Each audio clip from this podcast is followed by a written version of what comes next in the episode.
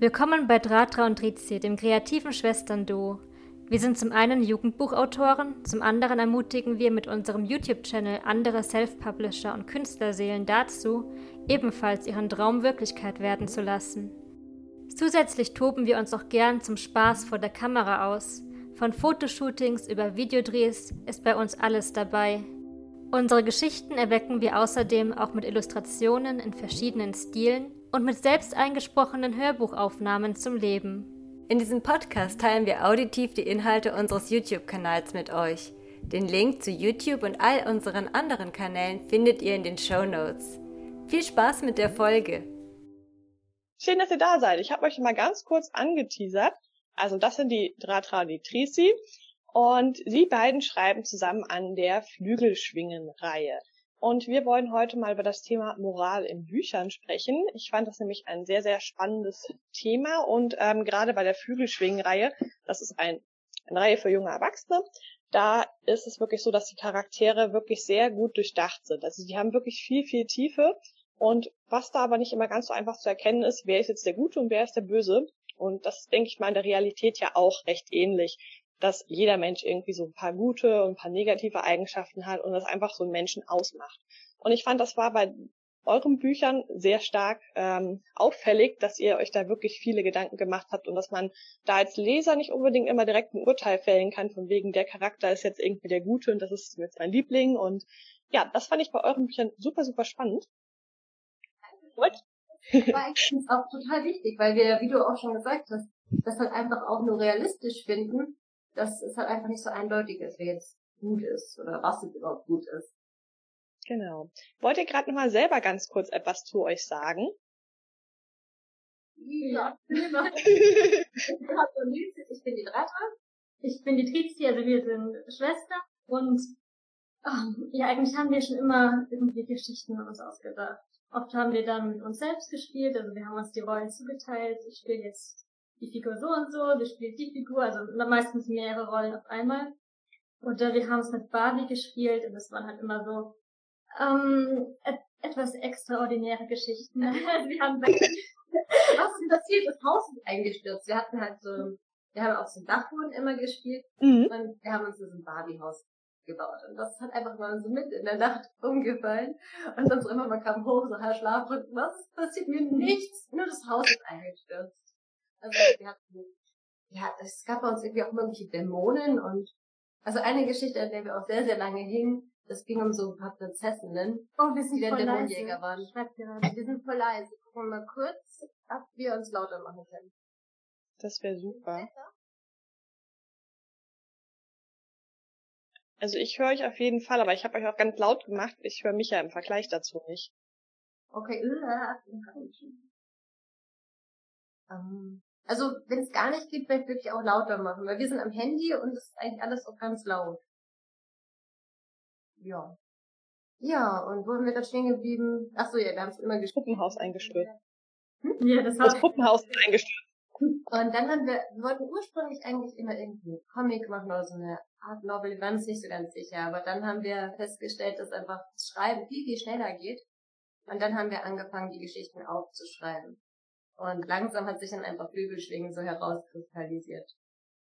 Jetzt merke ich auch, ihr habt ja auch mal diese, diese 3D-Figuren von euren Charakteren. Das kommt wahrscheinlich noch so aus der Idee heraus, dass ihr so ein, ein, ein Graphic Novel machen wolltet. Ja, genau. Wir sehen uns mehr so als Geschichtenerzähler, nicht unbedingt allein auf Schriftstellertum jetzt so beschränkt, sondern wir wollen einfach unsere Geschichten umsetzen und wir sehen halt im, im Schreiben von Büchern eine Möglichkeit darin, ähm, falls wir immer noch zu leise sein sollten, dann einfach bitte sagen. Ich versuche einfach leiser zu sprechen, weil dann kann man euch besser den Ton anpassen. Das ist gerade so wie bei so einem Film, oder? Das ist sozusagen die Werbung, die immer so ganz, ganz laut ist. ja. Ich habe das manchmal, ich gucke YouTube-Videos manchmal in zweifacher Geschwindigkeit, wenn ich einfach nur schnell eine Info haben will, mir das Gelaber auf die Nerven geht und dann kommt immer die Werbung und die ist wieder in Normalgeschwindigkeit. Das finde ich immer sehr nervig. Die könnte doch dann auch doppelt. ich bin froh, dass ich die Einzige bin. Ja. Ja. Ihr habt ja auch einen Spin-off zu euren eigener, eigentlichen Buchserie geschrieben. Und zwar, das ist Schlangenfrucht. Und man kennt das ja normalerweise, man adaptiert Märchen zum Beispiel, das ist ja sehr typisch. Und ihr habt hier eine Bibelgeschichte adaptiert. Und zwar die von Adam und Eva. Wie seid ihr darauf gekommen? Mm, also das ist eigentlich ziemlich witzig, weil es eigentlich nie unsere Intention war, wirklich Adam und Eva zu adaptieren. Okay, anscheinend sind besser mit dem Grundeffekt. Ja, wir haben eigentlich, also wir wollten ja ähm, Hintergrundgeschichten zu unseren Charakteren erzählen, beziehungsweise die Geschichte stand schon davor, weil wir natürlich auch Hintergrundgeschichten uns schon ausgedacht haben, ehe wir beschlossen mhm. haben, dass wir Spin-off schreiben werden. Und Yuri ist so ein Charakter, der zum Teil recht tragische Züge hat. Und daher wollten wir natürlich auch was Tragisches in der Vergangenheit passieren lassen, beziehungsweise in seiner Vergangenheit passieren eigentlich mehrere Tragödien, die hintereinander angereiht sind. Er hat keine einfache Vergangenheit, so viel ist schon mal gesagt. Genau. Und die Geschichte wurde aber eigentlich eher mh, mm, von so diesen weiblichen Archetypen inspiriert, wie zum Beispiel von Gretchen und Faust oder von ähm, Lucretia in den Geschichten vom römischen Geschichtenerzähler ähm, Livius niedergeschrieben wurde, ähm, verkörpert. Und ähm, ja, diese, ich weiß nicht, kennt jeder diese Geschichten? Faust sagt mir auf jeden Fall was. Das habe ich auf jeden Fall noch im Kopf. Hm, also Faust war ja die Geschichte, da war dann, also der, der Teufel und Gott haben halt so eine kleine Wette am Laufen und dann, also von wegen, dass da eine gelehrte Faust vom Teufel verführt werden kann, dass er dann wiederum ein junges Mädchen verführt. Und die Wette gelingt ihm, also Faust verführt ein Mädchen und die fangen dann so eine Affäre an und sie wird schwanger von ihm und das wollte sie halt alles nicht. Also im Zuge dessen hat sie halt dann, also in ihrer Liebesnacht hat sie dann versehentlich ihre Mutter, Tante, unsichtlich, also umgebracht, weil sie ein Schlafmittel gegeben hat. Sie hat dann dieses Kind bekommen, ist dann irgendwie wahnsinnig geworden, ist endlich im Gefängnis gelandet weil sie das Kind dann umgebracht hat. Genau. Und ja, dieses Motiv war halt einfach auch immer, dass dieses gute Mädchen, das Gretchen, dann einfach von Haus geführt wurde und damit eigentlich ihr ganzes Leben ruiniert hat.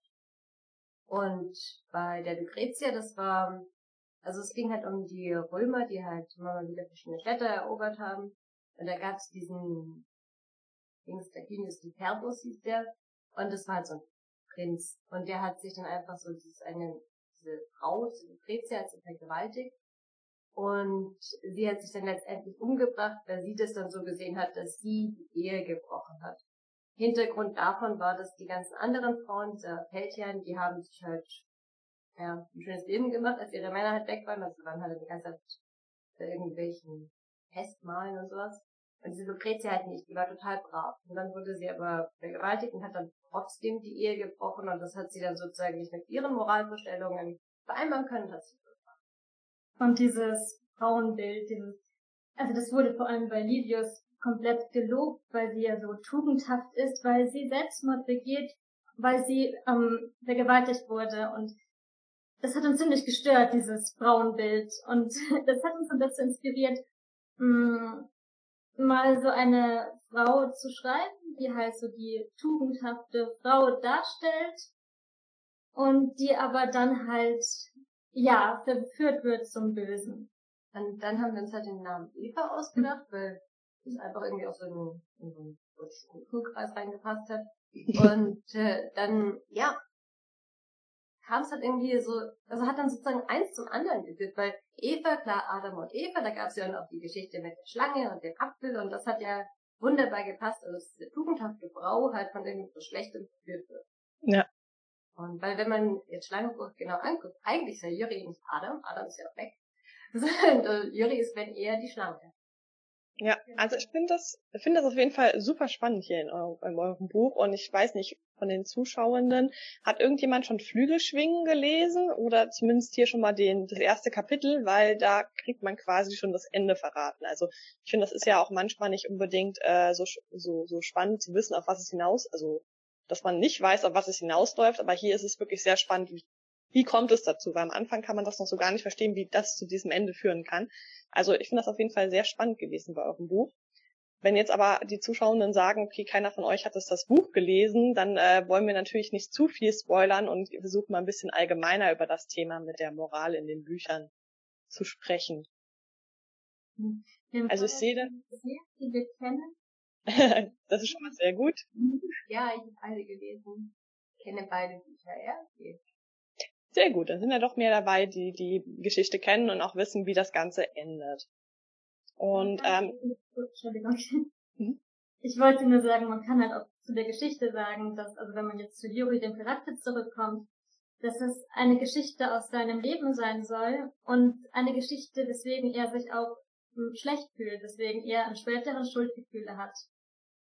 Ja. Und was wir auch noch sehr wichtig finden, ist, dass in Flügelschwingen sagt er an einer Stelle mal, dass er so eine ganz dunkle Phase in seinem Leben hatte, wo er mit üblen Typen rumhing und eigentlich die ganze Zeit gesoffen hat und alles. Und Schlangenfrucht spielt genau zu dieser Zeit. Und deswegen, weil unter anderem spielen wir in Schlangenfrucht ja auch ein bisschen mit diesem Motiv, dieses Bad Boys und Good Girls. Und wir hätten das total falsch gefunden, wenn Juri jetzt dann sozusagen schon fertig wäre. Also es ist halt einfach eine dunkle Phase in seinem Leben und deswegen ist er halt irgendwie der Schlechte, aber irgendwie halt auch ein Sympathieträger. Und das ja. hat total Spaß gemacht, weil, ja, fand ich auf jeden Fall auch sehr gut umgesetzt bei euch. Also es war jetzt nicht so dieser typische Bad Boy, wie man sie normalerweise kennt, die so richtig verromantisiert werden, sondern man erkennt ihn wirklich so als Bad Boy. Und ähm, natürlich hat man da schon noch so ein bisschen romantische Ader als Leser, aber es ist trotzdem anders, muss man schon sagen. Fand ich auf jeden Fall cool umgesetzt. Ja, das war uns halt auch bei dem, diesem Rudel, also dieser Gangster-Clique da, mit der die dann der in der WG wohnen, total wichtig, dass die halt realistisch dargestellt werden. Ja. Weil normalerweise sind das dann halt immer so böse Typen, die aber dann unglaublich attraktiv sind. Alle haben sie ein Sixpack. Eightpack. Eightpack mindestens. das ist halt dann dieses, diese Boshaftigkeit in den Figuren, in diesen, in diesen Menschen so relativiert wird. Und wir haben halt eher geschaut, das dann auch ein bisschen realistischer zu machen. Zum Beispiel haben wir jetzt gedacht, wenn es eine Einbrechergang ist, dass wir dann auch einen dabei haben, der noch ein bisschen kleiner ist, also Ben, weil der kann ja dann super gut in Häuser durch Fenster einsteigen. Das ja klar, das, da ist eine 8-Pack echt hinderlich für. Ja, dann einfach auch, wenn die Drogenprobleme haben, dann ist es nicht irgendwie dann so cool, dass sie ein bisschen lästiger drauf sind, sondern das sind Probleme. Und ja. Also, und zwar einfach wichtig, dass das halt auch nicht irgendwie eher so romantisiert wird. Ja, man könnte ja. sogar sagen, dass Schlangenfrucht sich gegen die Romantisierung von so einer toxischen Bad Boy, Good Girl Geschichte stellt. Ja. Weil das haben wir zum Beispiel auch recht oft. Dann also dieses, also, dass sie einander retten könnten. Das finden wir immer so absurd. Da hat das dann wirklich so zwei kaputte Charaktere und dann irgendwie verlieben sie sich und deswegen können sie es einander retten, ohne irgendwie jemand an sich zu arbeiten und es geht halt in Schlangen da sprichst du ein gutes Thema ein. Das ist nämlich das, auf was ich als nächstes gerne hinaus wollte. Und zwar, ihr schreibt ja Bücher auch vor allem für junge Erwachsene. Und ich finde, man hat ja da noch eine größere Verantwortung, als wenn man für Erwachsene schreibt. Also ich kenne das noch so aus meiner Teenagerzeit. Da habe ich unglaublich viel gelesen, habe mich immer so in diese Bücherwelten geflüchtet.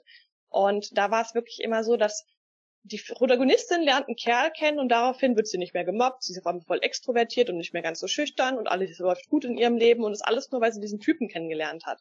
Und ich weiß noch, als ich dann so an meine erste Beziehung rangegangen bin, wo ich dachte, ich will jetzt endlich auch einen Freund haben, weil dann lösen sich alle meine Probleme in Luft aus, weil der kümmert sich ja dann darum so bin ich quasi in die erste Beziehung damals in meinem Leben rangegangen, was natürlich zum Scheitern verurteilt war, weil diesen Erwartungen kann einfach kein Mensch gerecht werden. Und wir sind schon irgendwo selbst für unser Leben verantwortlich. Das ist zum Beispiel eine Botschaft, die versuche ich auch immer gerne mit meinen Büchern zu transportieren, damit junge Menschen nicht immer denken, sie können die Verantwortung abgeben und ähm, ja, dann mit falschen Erwartungen an Beziehungsbilder herangehen.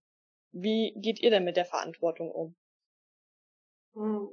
Ja, also bei uns, wir finden, dass die Verantwortung auch daran liegt, dass man zum einen Menschlichkeit rüberbringt, also dass man die Figuren auch mal scheitern lassen kann, dass man das Scheitern mal thematisiert oder auch das, dass man Fehler macht, weil ich glaube, dass auch besonders auf jungen Menschen ein unheimlicher Druck liegt, ja. alles perfekt und gleich immer richtig zu machen.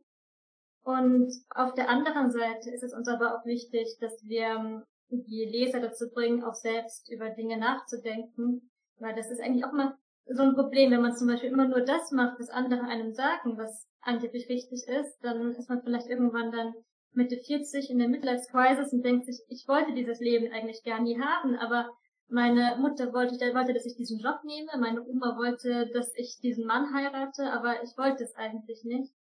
Und ich, also, wir finden es auf jeden Fall sehr wichtig, dass man die Leute da heranführt, ihre eigenen Gedanken zu spinnen, sich zu überlegen, was sind eigentlich ihre eigenen Werte. Und ja, wir haben, wir haben ja mal ein Video gemacht zum Thema Moral und Fiktion.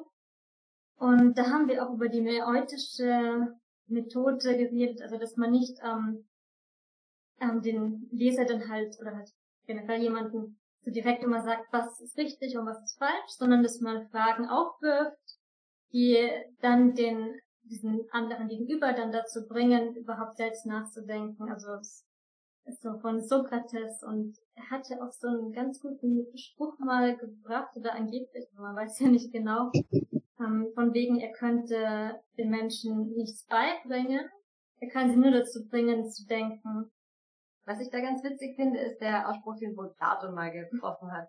Weil Platon, der hat sich ja, also auch viel mit diesem, also wie moralisch muss Fiktion sein, auseinandergesetzt. Und er hat wohl mal gesagt, Fiktion ist nicht echt, das ist ausgedacht. Also es ist im Prinzip eine Lüge. Und Lügen sind schlecht. Das bedeutet, dass man eigentlich nichts Fiktives konsumieren darf. Aber was ich vorhin noch zu dem Vorbild sagen wollte, mhm. also zum Beispiel, also wir finden es auch mal ganz, ganz wichtig, dass man differenziert, weil, wer sind jetzt diese Jugendlichen oder diese jungen mhm. Erwachsenen? Weil jemand, der zwölf bis, sagen wir mal, 16, 18 ist, denkt einfach auch anders als jemand, der halt 16 aufwärts ist. Ja. Also, zum Beispiel so meine Generation, die sind halt einfach eigentlich alle mit irgendwie meistens verschiedenen Eltern oder sowas aufgewachsen und mit Gossip Girl. Und dann hat man erwartet, dass sie gesunde Beziehungen führen, weil also der Gossip Girl, ich kenne, das ist halt auch so, ähm, ja, Upper East Side, also in New York, also diese High Society. Jeder hat eigentlich irgendwie am Ende was mit jedem, toxische Beziehungen noch und nöcher. Und das ist nett anzugucken, aber da denke ich mir auch manchmal so, okay, das möchte man jetzt wirklich, also 16-Jährige, die sind, die sind halt wirklich irgendwie damit so bisschen groß geworden, dass man das so kannte und irgendwie auch so funktioniert das jetzt. Funktioniert das sicher nicht. Und also da verstehe ich dann schon, dass man sagt, man möchte vielleicht wenigstens auch eine gesunde Beziehungen darstellen. Aber wir gehen auch davon aus, dass unsere ja, Leser von Flügelschwingen ein bisschen älter oder zumindest auch reflektierter sind. Ja, und tatsächlich ist es ja so, die ähm, Beziehungen, die wir selbst positiv darstellen und entwickeln, die sind eigentlich auch nicht toxisch. Da achten wir schon drauf. Dass, also, so etwas wie Juri und Eva wäre jetzt für uns ähm, kein Paar, das wir positiv darstellen würden. Und ja, vielleicht. Irgendwas wollte ich noch sagen. Aber so nimmt man sie auch nicht wahr. Also da merkt man schon, da brodelt so an der, an der Oberfläche und ähm, das kann eigentlich kein gutes Ende nehmen. Das merkt man halt schon beim Lesen. Ich bin ja immer gespannt auf euren zweiten Teil, weil ähm, also im ersten Teil ist es ja so, dass da ein Pärchen, wo man merkt, dass da, da bahnt sich was an, aber die kommen noch nicht zusammen im ersten Teil. Und ich weiß, aber im zweiten Teil werden sie es, weil ihr schon mal ein Bild gezeigt habt. und da bin ich jetzt schon sehr gespannt, wie das, ähm, auf was das hinausläuft und wie das Ganze noch schön verzwickt wird. Ja, ich weiß gar nicht, wie viel ich spoilern darf. Darf ich Namen nennen? ich weiß gar nicht. Ja, nein, was meinst du? Hm. Ich, du könntest ja einen Namen nennen, ohne den anderen zu nennen, oder? Hm, also ich vermute, du meinst eher Sachi, weil Katja ist wahrscheinlich eher ein bisschen komplizierter. Ja, also, genau.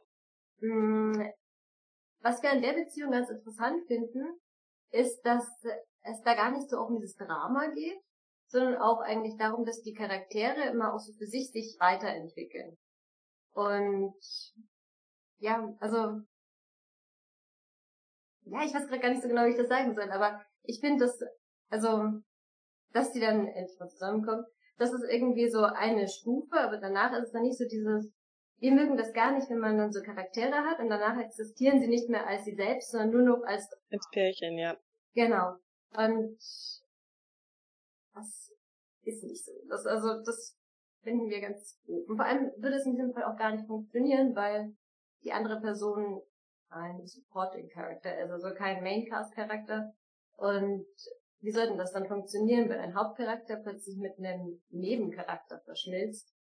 Ja, da müsste der automatisch auch zum Hauptcharakter werden, wenn man dieses Pärchen-Couple-Ding macht. Genau, und das stört uns tatsächlich manchmal auch, wenn wir so andere Bücher lesen, wo es dann immer so nur um diese Liebesgeschichte geht, wo die Figuren sich ja dann irgendwie kriegen. Mhm. Danach existieren sie nur noch als Einheit. Und also wir finden das auch schön, wenn die Charaktere irgendwie auch zusammen auftreten, weil natürlich sie verbringen ja Zeit miteinander und alles. Aber dass sie halt dann gar nicht mehr einzeln existieren, also dass sie auch plötzlich keine eigenen Gedanken mehr haben, dass sie keine eigenen Probleme mehr haben, sondern dass sie dann nur noch so, ja, und dass dann die Konflikte innerhalb der Beziehung darauf beruhen, dass halt dann, was weiß ich, dann taucht dann irgendwie mal wieder irgendeine andere Person auf und dann spannen sie sich einander aus und das finden wir total nervig, weil das ist, also finden wir auch nicht sehr reif. Wir finden es auch interessanter, wenn man sieht, wie die Figuren zusammen etwas durchstehen und wenn sie nicht immer nur ähm, mal zusammen sind, dann sind sie nicht zusammen. Und also diese Frage, kommen sie wieder zusammen oder wie kommen sie wieder zusammen, finden wir gar nicht interessant. Wir finden es interessanter, wenn sie zusammen ja etwas durchmachen. Weil das hat ja auch dann wieder Auswirkungen auf die Beziehung. Und wie handeln sie dann in der Beziehung? Hat das, ja. verändert sich dann was oder wie unterstützen sie sich? Das finde ich halt auch so relativ spannend, weil im echten Leben ist es ja auch ähm, so, man führt eine Beziehung oder man, man, es ist total spannend zu merken, wenn man jetzt verliebt ist, man ist mit demjenigen noch nicht zusammen, wie es denn dazu kommt. Aber was auch viel spannender oder oft auch schwieriger ist, dann halt die Beziehung am Leben zu halten und auch wirklich, wie, wie wächst man zusammen und wie löst man seine Probleme, wie bleibt man trotzdem ein eigenständiger Mensch. Das sind ja auch, denke ich mal, viele Fragen, die im echten Leben auch aufkommen, die aber gar nicht so stark thematisiert werden. Also die meisten Filme enden ja damit, die, das Paar kommt zusammen und ist glücklich. Und was danach kommt, wird da überhaupt nicht mehr thematisiert. Ja, selbst bei Sitcoms, die dann über zehn Jahre gehen, denkt man, vielleicht wird es da mal thematisiert, aber nein, es gibt dann immer so ein so ein Pärchen, das am Anfang vielleicht mal zusammenkommt, sich dann trennt und dann am Schluss in der letzten Folge oder so, dann wieder zusammenkommt. ja, ja, schon super. Aber ja, ich finde es auch wichtig, dass man nicht dieses komische Bild darstellt, wegen, solange sie nicht zusammen sind, ist es spannend, weil dann, oh mein Gott, und da, da, da. Mhm. Das hat auch einen gewissen Spannungsfaktor. Aber wenn sie dann zusammen sind, das ist ja einfach eine ganz andere Ebene, die ja auch irgendwie schön ist und die ja auch spannend sein kann. Weil, also, was wir halt einfach echt oft sehen, also viel auch in Büchern ist irgendwie so dieses, sie kriegen sich nicht, oder kriegen sie schon, am Ende dann ist das Buch zu Ende. Im nächsten Band geht's dann wieder zum Beispiel in denselben Freundeskreis und dieses Paar, das halt vorher zusammengekommen ist, sind dann nur noch Nebencharaktere. Und dann wird immer mal wieder so eingestreut, so, ach, sie sind ja so glücklich und im Bett läuft's auch noch super und alles. Aber man kriegt von den Charakteren nichts mehr mit. Und man spürt auch keine Anziehung mehr. Es ist einfach dann nur noch so, ja, ja, Häkchen hinter, das laufen schon noch irgendwie, aber es ist einfach, es ist so, es wirkt einfach wie so eine Checkliste. Einfach so, es ist, ja, die gibt's auch noch, aber eigentlich nicht mehr interessant. Ja. Es ist uns wichtig, dass die Charaktere also weiterhin auch die Chemie bewahren auch wenn sie jetzt zusammen sind oder nicht zusammen sind oder was. Und dass die Chemie generell auch immer aus mehr besteht als nur physischer Anziehung, weil das finden wir manchmal auch nicht so gut umgesetzt, ehrlich gesagt. Und also wir finden halt schon, dass es immer auch, ja, man muss auch über Liebe schreiben und nicht nur über sexuelle Anziehung. Und das haben wir ja schon mal vor zwei Wochen im Livestream. Genau, beim Martin, gell? Genau, ja. dass es mehr ja. Art von Liebe gibt. Und das finden wir auch wichtig, dass man nicht nur die Liebesbeziehung darstellt, sondern auch mal vielleicht eine sehr enge Freundschaft oder Familienverhältnisse. Hm. Ja, und auch gerade das mit den Freundschaften, das finden wir, also das ist deswegen einfach auch so wichtig, weil da haben wir auch viele freundschaftliche Beziehungen und wir denken eigentlich immer, das ist so schade, wenn man dann so tut, als wären nur Liebesbeziehungen irgendwie was wert und dass diese Freundschaften dann, sobald dann jemand einen Partner hat, verschwinden. Und das fand ich, also mein, mein Lieblings, mein Lieblingspärchen, was kein Pärchen ist, war bei euch ja ähm, Sachi und Katja. Ich fand, ja. da war die Harmonie auf jeden Fall. Also das war keine einfache Beziehung zwischen den beiden, aber das war definitiv eine sehr, sehr spannende Beziehung. Also deswegen, das sind ja Cousinen.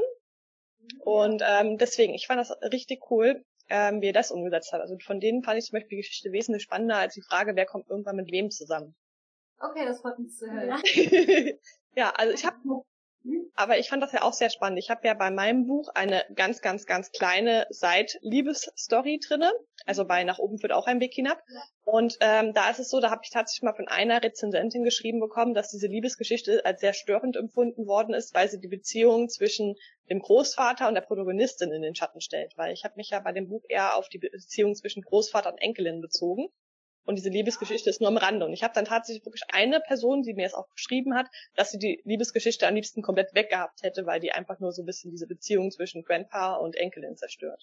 Aber das finde ich eigentlich, also die Meinung hatte ich nicht, weil irgendwie, es geht ja auch, also Maddie, die entwickelt sich ja in der Zeit, in der sie reist und warum sollte sie dann nicht einfach auch eine Liebesbeziehung entwickeln, weil das trägt ja auch dazu bei, dass sie ja sich auch nochmal hinterfragt und deswegen. Ja, und das ist halt auch wieder die Sache mit einer Beziehung hat in einem Buch dann so eine Monopolstellung. Nee, wir finden schon realistischer, wenn dann halt verschiedene Beziehungen sich entwickeln können und thematisiert werden können. Mhm. Ja. Das ist mit dem Buch. Also nicht ganz. ich glaube, eure Mutter hat schon gelesen gehabt, gell? Ja, ja sie hat schon gelesen. ja. Nee, also ich finde es immer sehr spannend. Ich finde ja immer, bei Rezensionen kann jeder seine eigene Meinung schreiben und wenn die Person das so empfunden hat, darf sie das auch so tun. Ich finde das auch in Ordnung. Ähm, ich würde für mich jetzt selber die Geschichte aber jetzt deswegen nicht abändern. Und wie ich es jetzt auch gerade schon im Chat sehe, ähm, die meisten sind auch dafür, dass man die Liebe braucht. Aber ich, ich fand es auf jeden Fall sehr spannend, weil ich hatte echt Angst gehabt, dass Menschen das Buch nicht mögen, weil die Liebesgeschichte so klein ist. Weil ja viele wirklich Bücher lesen mit Liebesgeschichten und ich aber mich mehr auf die andere Geschichte konzentriert habe und diese Liebe war ja wirklich nur am Rande und ich hatte wirklich Angst, dass das Buch deswegen nicht gut ankommt. Deswegen fand ich es sehr schön und spannend, mal zu sehen, dass es jemanden gab, der gesagt hat, nee, genau umgekehrt. Mhm. Ja, aber also da habe ich auch meine Meinung, dass also wenn halt dann wirklich nur so eine Beziehung behandelt werden darf und dass er nichts anderes mehr geben darf, das warum? Das ist, ist einfach auch unrealistisch. Ja. Da soll sie dann in Symbiose mit ihrem Großvater gehen oder was? ja, ähm, habt ihr denn Charaktere bei euch aus den Büchern, mit denen ihr euch am meisten identifiziert, wo ihr sagt, da habt ihr selber Charaktereigenschaften von euch an sie weitervererbt? Also ja, wir sagen halt schon so, dass wenn man eine Geschichte schreibt, die einem wirklich am Herzen liegt, dass man natürlich auch dann irgendwie Dinge einarbeitet, mit denen man sich selbst beschäftigt oder auch Sachen, die einem selbst gefallen. Also ich denke, dass wir das schon machen bei wichtigen Figuren. Und es ist so ein bisschen so wie, mh, mm, wenn ein Kind sich einen, sich, sich ausdenkt, sie spielt jetzt eine Prinzessin und dann hat diese Prinzessin sie spielt ausgerechnet das Kleid in ihrer Lieblingsfarbe. Das ist halt irgendwie so, so natürlich einfach. Und wir verstehen nicht, warum man das dann, dann, weiß ich extra ausmerzen sollte oder so. Aber, ähm, ja, was wir nicht so mögen, ist dieses, wenn Leute das dann so lesen, als wäre das das Tagebuch des Autors oder so. Also wir würden auch nicht wollen, dass irgendeine Geschichte von unserer Flügelschwingenreihe als Tagebucheintrag gesehen wird oder so. Ich glaube, das ist sogar zum Teil ein bisschen unrealistisch, weil ja auch ein paar Dinge geschehen, die jetzt nicht so alltäglich sind. Also vor allem, wenn es dann so mehr so Action und ja. im kriminellen Bereich geht. Ihr habt ja auch extra bei, also ich glaube, das ist mir bei Schlangenfrucht aufgefallen, da steht auch am Anfang, dass die Meinung eurer Protagonisten nicht eure Meinung widerspiegeln, weil es ja auch teilweise, also der eine ist ja sehr gottesfürchtig und gläubig, der andere überhaupt nicht. Das heißt, es sind ja zwei komplett gegensätzliche Meinungen und äh, da kann, also ich könnte jetzt nicht darauf schließen, was eure Meinung dazu ist. Also deswegen, also das finde das finde ich, äh, das fand ich auch nochmal sehr spannend, dass ihr das extra nochmal an den Anfang reingeschrieben habt, weil viele Leser bringen das ja wirklich so in Verbindung von wegen, ah, der Autor hat das jetzt geschrieben, hm, Romans Autor der BDSM-Geschichten mit reinbaut. Also na, stimmt, mag der auch selber BDSM oder so. Also das finde ich zum Beispiel auch immer so, wie viel von dem Autor muss wirklich im Buch stecken und wie viel kann fiktiv und gut recherchiert sein. Genau, ja, ja, also uns ist einfach aufgefallen, dass, also wir glauben, dass wenn jemand ein Buch liest, da gehen Leser, Leserinnen, also halt einfach auch sehr viel härter mit den Protagonistinnen im Gericht, weil also. Dass man halt einfach auch so sagt, okay, das ist das Mädchen, mit dem kann dann, sagt zwar ich mich identifizieren, der Typ, mein Gott, der ist dann halt so meine dunkle Seite oder sowas. Mhm. Und wenn das nicht passiert, dann haben wir festgestellt, dass der Leser irgendwie so annimmt, dass wir ja dann die Protagonistinnen sind. Also dass sie, also, dass sie sozusagen die so designt haben, dass der Leser sagt, okay, das, das stößt mir jetzt irgendwie auf, sind die Autorinnen so komisch?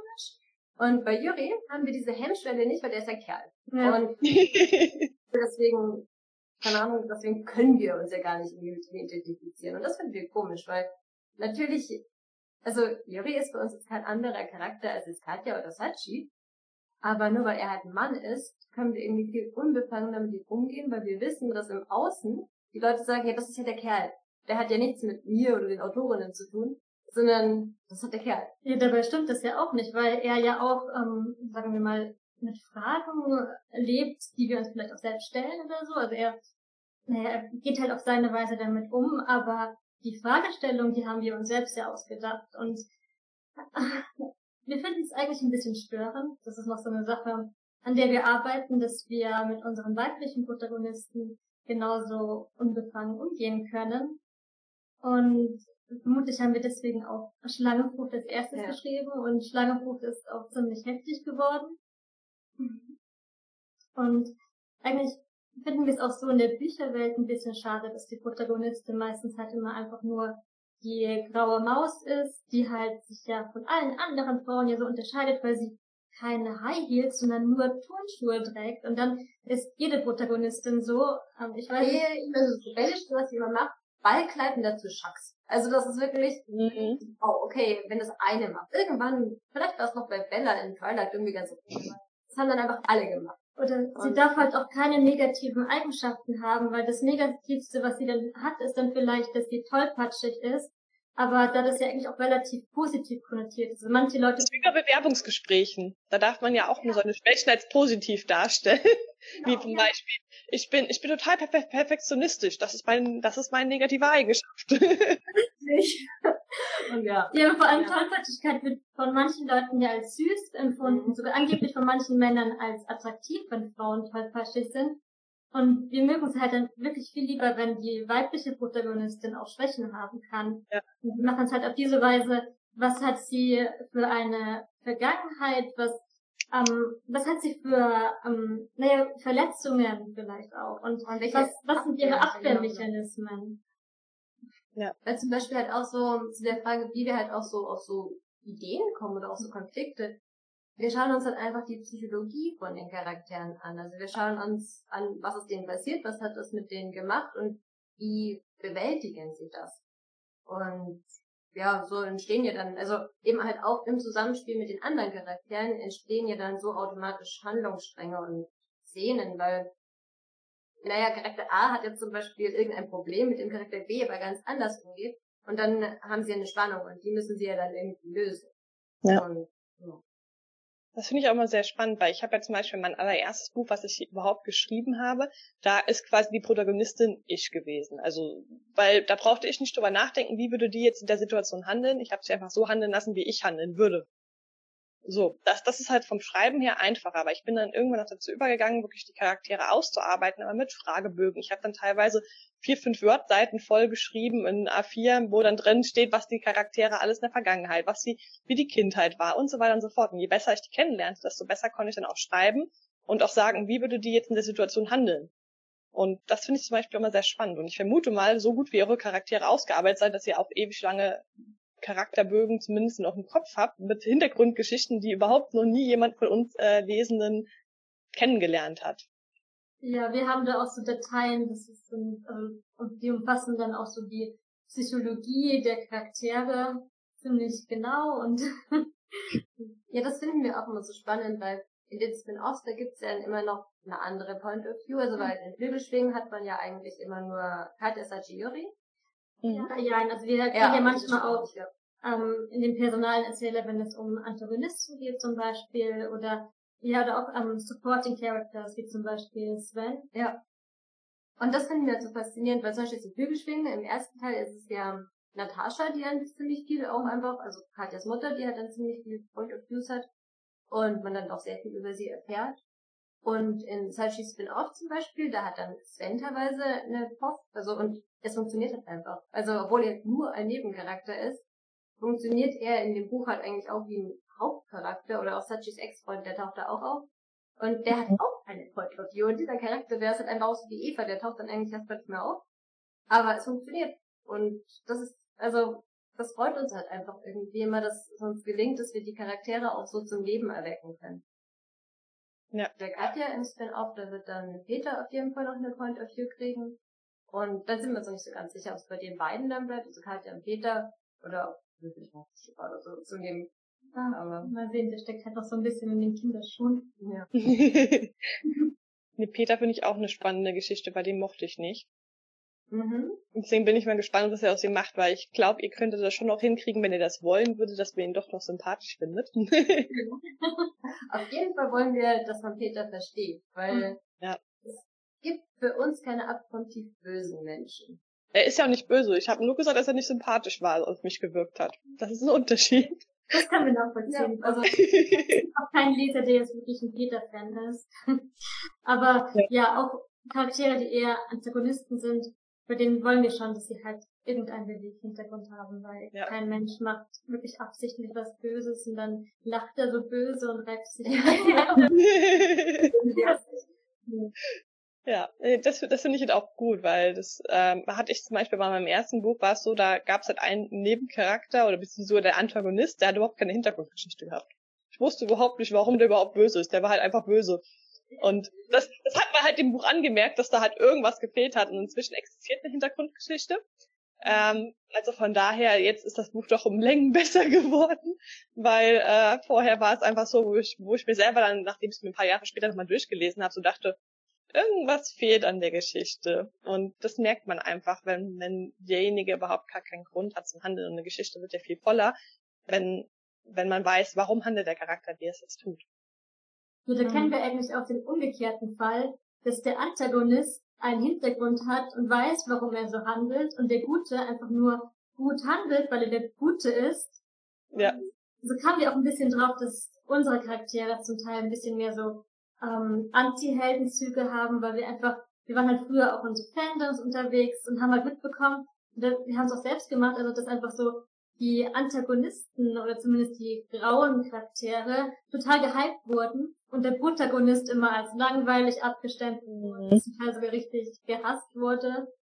Und das, das ist ziemlich aufgefallen, dass es halt so wichtig ist, wenn jemand wirklich einen bewegt Hintergrund, einen Beweggrund hat, warum er etwas tut. Ja. Ich glaube, das ist auch sehr wichtig. Genau, und das vor allem auch das, was hat sogar jetzt auch überlegt, so wegen Moral. Also, das kommt ja vom lateinischen Moris, Moris, Sitte, Gebrauch und sowas. Und dann haben wir mal überlegt, was denn wäre. Also eigentlich ist eine Moral ja nur eine gesellschaftlich anerkannte Gewohnheit. Mhm. Und jetzt so so darum geführt, also angenommen, man hat jetzt so ein kleines Volk, die haben total wenig Grund und deswegen Überbevölkerung und deswegen wird immer das Zweitgeborene verbrannt. Und das ist ja dann deren Sitte und das ist ja dann für sie moralisch korrekt, immer das Zweitgeborene zu verbrennen. Ja. Wenn das dann, wenn die dann ins Ausland gehen, anderen Stamm und dann sagen, ja komm, wir verbrennen was, wir haben eine Schwester oder sowas, verbrennen wir die. Weil das ist ja unmoralisch, eine kleinere Schwester zu haben. Und deswegen finden wir es einfach auch immer so wichtig, dass man das, was moralisch korrekt oder anerkannt ist, zu hinterfragen, weil das ist ja eigentlich nur das, was jetzt so in unserem kleinen Kreis als okay sich etabliert hat, also irgendwie halt auch bewertet, dass man sagt, es, ist, es bringt einem irgendetwas, wenn man so handelt. Ja. Es war ja früher zum Beispiel auch so, wenn man jetzt irgendwie als Adliger oder als König oder so, oder Prinzessin zwangsverheiratet worden ist, es war ja ganz üblich, dass man halt irgendwelche Bündnisse schmiedet und dann hat man jemanden heiraten müssen, den man eigentlich gar nicht heiraten wollte und dass man halt eben noch irgendwelche Nebenbeziehungen hatte, also wie eine Mätresse zum Beispiel. Der König hat eine Mätresse, das war ja ganz normal, obwohl es ja moralisch gesehen von, von der Religion her sagt, dass man ja eigentlich nicht Ehebruch begehen darf. Aber bei Königen war das ja ganz normal, weil die sind ja quasi zwangsverheiratet worden und durften sich das ja nicht aussuchen. Und das war ja gerade bei diesen ganzen Menschen, die keine Liebesheirat erfahren durften, war es halt normal, dass man da halt auch, ja. Und ich fand das auf jeden Fall, äh, ich finde das ein sehr spannender Gedanke mit, was ist Moral, also was, was, was ist jetzt richtig und was ist falsch, weil jeder hat ja eine andere Ansicht von richtig und falsch. Mhm. Äh, Kini hat gerade geschrieben, ist da nicht eher unmenschlich statt unmoralisch? Und das finde ich total interessant, weil, ja klar, also man geht jetzt davon aus, so als Mensch, man tötet keine anderen und man guckt halt so, dass man niemand anderem schadet. Aber ähm, das ist ja eigentlich auch wieder so ein bisschen eine Frage der Kultur und ich glaube, dass, ah, okay, ich sage jetzt trotzdem mal kurz fertig. Ich glaube, dass ähm, Moral, also übertriebene Moral oder der Zwang von Moral vielleicht sogar auch in manchen Fällen zur Unmenschlichkeit führen kann. Also in dem Fall, in dem man ähm, die Menschen, die halt dann moralisch nicht gut handeln oder auf irgendeine Weise nicht moralisch gut sind, also nicht so gelten, dann halt zum Unmenschen degradiert. Und ja, ich glaube, das ist so ein bisschen so ein Problem, wenn auch Menschen dann so also sich erhöhen, moralisch erhöhen und denken, sie sind deswegen bessere Menschen. Ich weiß nicht, das hat man vielleicht jetzt hier so nicht so mitbekommen, aber ich glaube, da war was bei Germany's Next Topmodel in diesem Jahr. Ich glaube, das war auch in den Zeitschriften so. Da habe ich gar nichts mitbekommen. ja, ich glaube, das ist eher nicht so, was man hier so mitbekommen hat, aber da war wohl eine Teilnehmerin, die schlecht über andere Teilnehmerinnen geredet hat während der Sendung. Und dann wurde sie halt von den Zuschauern ziemlich gehasst. An sich hat sie sich dann auch wohl schon vertragen mit den anderen Teilnehmerinnen, aber die Zuschauer haben sich ihr halt so moralisch überlegen gefühlt, weil sie ja schlecht über die anderen geredet hat, dass sie ihr dann sogar Morddrohungen geschickt haben, ihren Hund versucht haben zu vergiften, sodass diese Teilnehmerin letztendlich unter Polizeischutz geraten ist.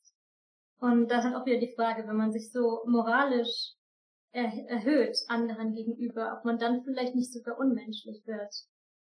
Ja. Das ist eigentlich auch das mit den Hexenverbrennungen. Ich meine, das ist ein bisschen anders, aber er hat mal gesagt, ja, man möchte ja die Leute vor den bösen Hexen schützen. Und dann hat man einfach unschuldige Frauen, die vielleicht sogar noch intelligent waren und irgendwas über Kräuterkunde wussten, einfach verbrannt. Ja, oder man hatte das, das war ja bei der Hexenverbrennung von Salem so, dass da die, die jungen Leute quasi ein bisschen Spaß haben wollten oder irgendwie sich nicht ganz so an diese Tugenden gehalten haben, was die Sexualität oder, oder, oder das Frausein betraf.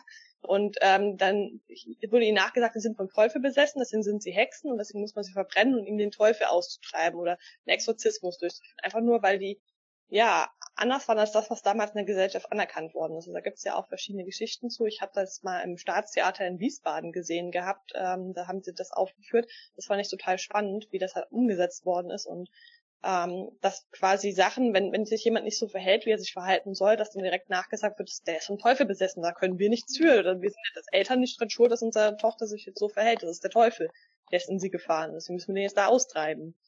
Aha, das ist eigentlich so total faszinierend und erschreckend, weil, also, ja. ich habe ja Texten verkannt worden.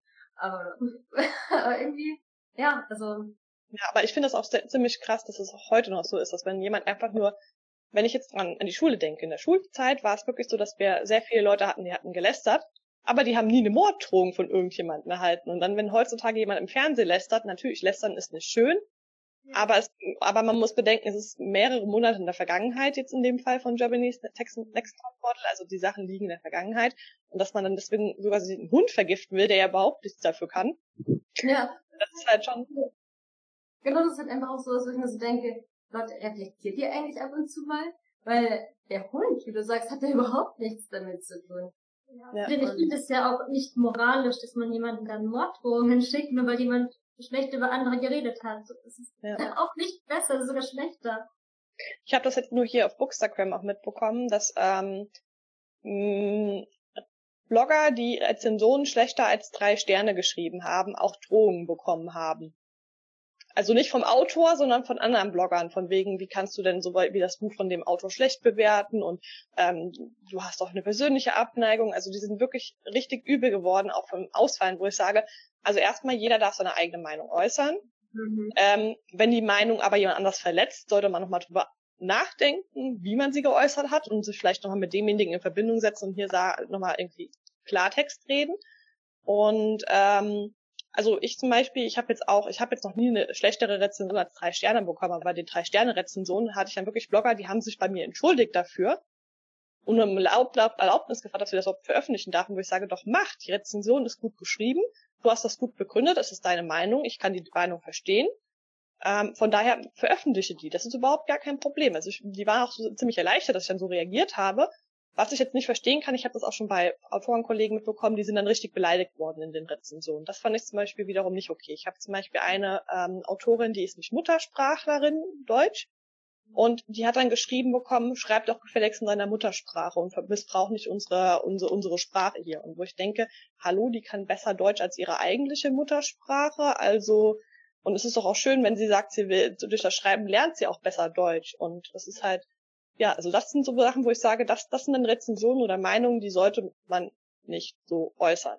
Aber wenn jetzt jemand sagt, mir hat das Buch überhaupt nicht gefallen aus den und den Gründen und das auch begründet, sodass man es nachvollziehen kann, soll man auch meinetwegen ein- und zwei Sterne Rezensionen veröffentlichen. Dann sollte sich der Autor vielleicht Gedanken machen, ob er nicht irgendwie mit dem Cover, mit dem Klappentext oder so das falsche Zielpublikum anspricht. Wenn, wenn ein Buch gut gemacht ist, dann gibt's normalerweise keine wirklich schlechten Rezensionen, weil man ja normalerweise die richtigen Leser erreicht und die richtigen Leser, denen gefällt das Buch in der Regel.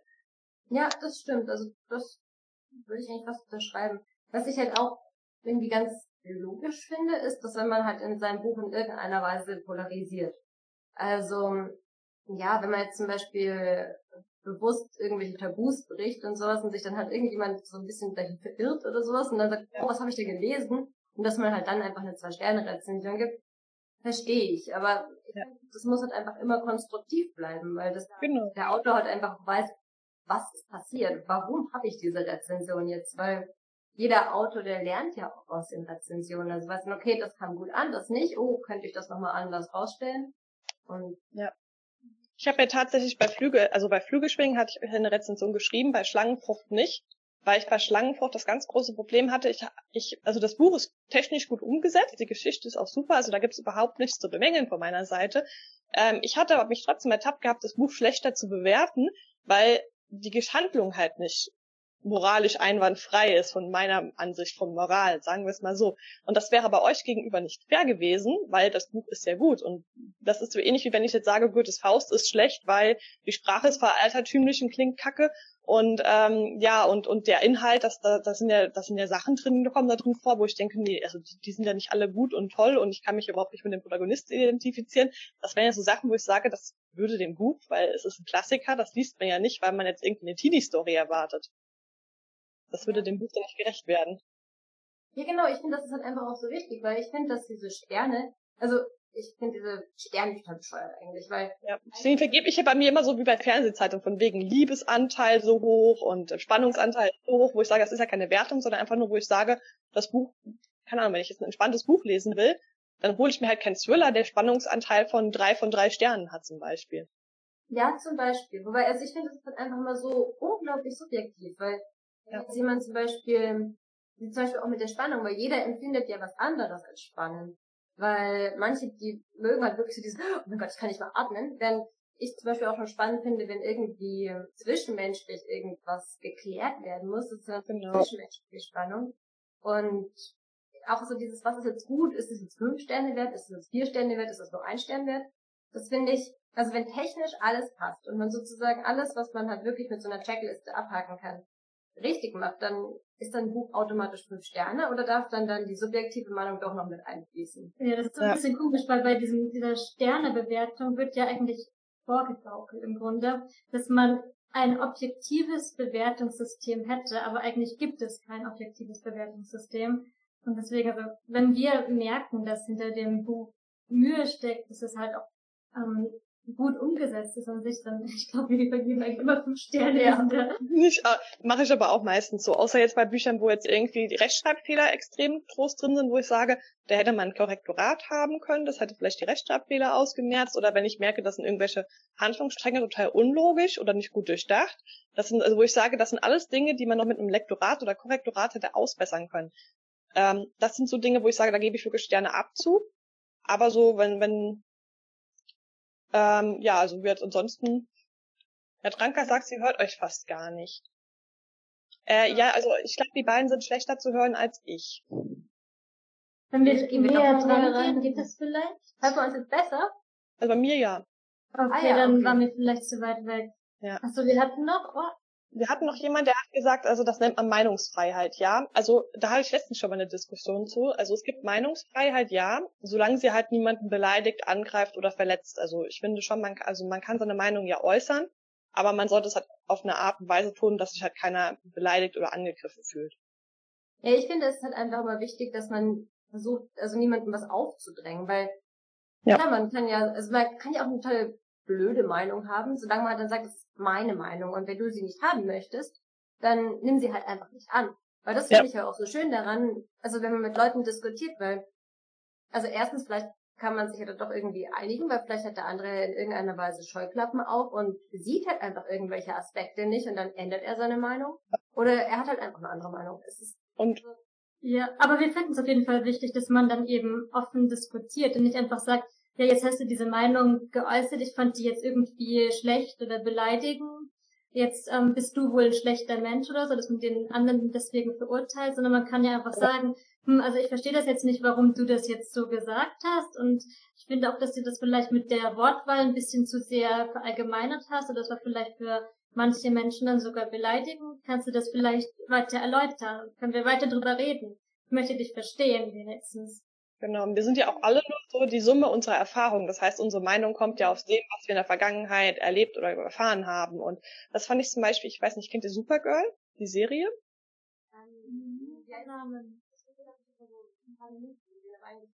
Da gibt's auf jeden Fall eine Staffel, da das, äh, die spiegelt sehr stark dieses ähm, Rechtsradikale wieder, also wie man es schafft, ähm, eine einzelne Bevölkerungsgruppe der, aus der Gesellschaft auszustoßen.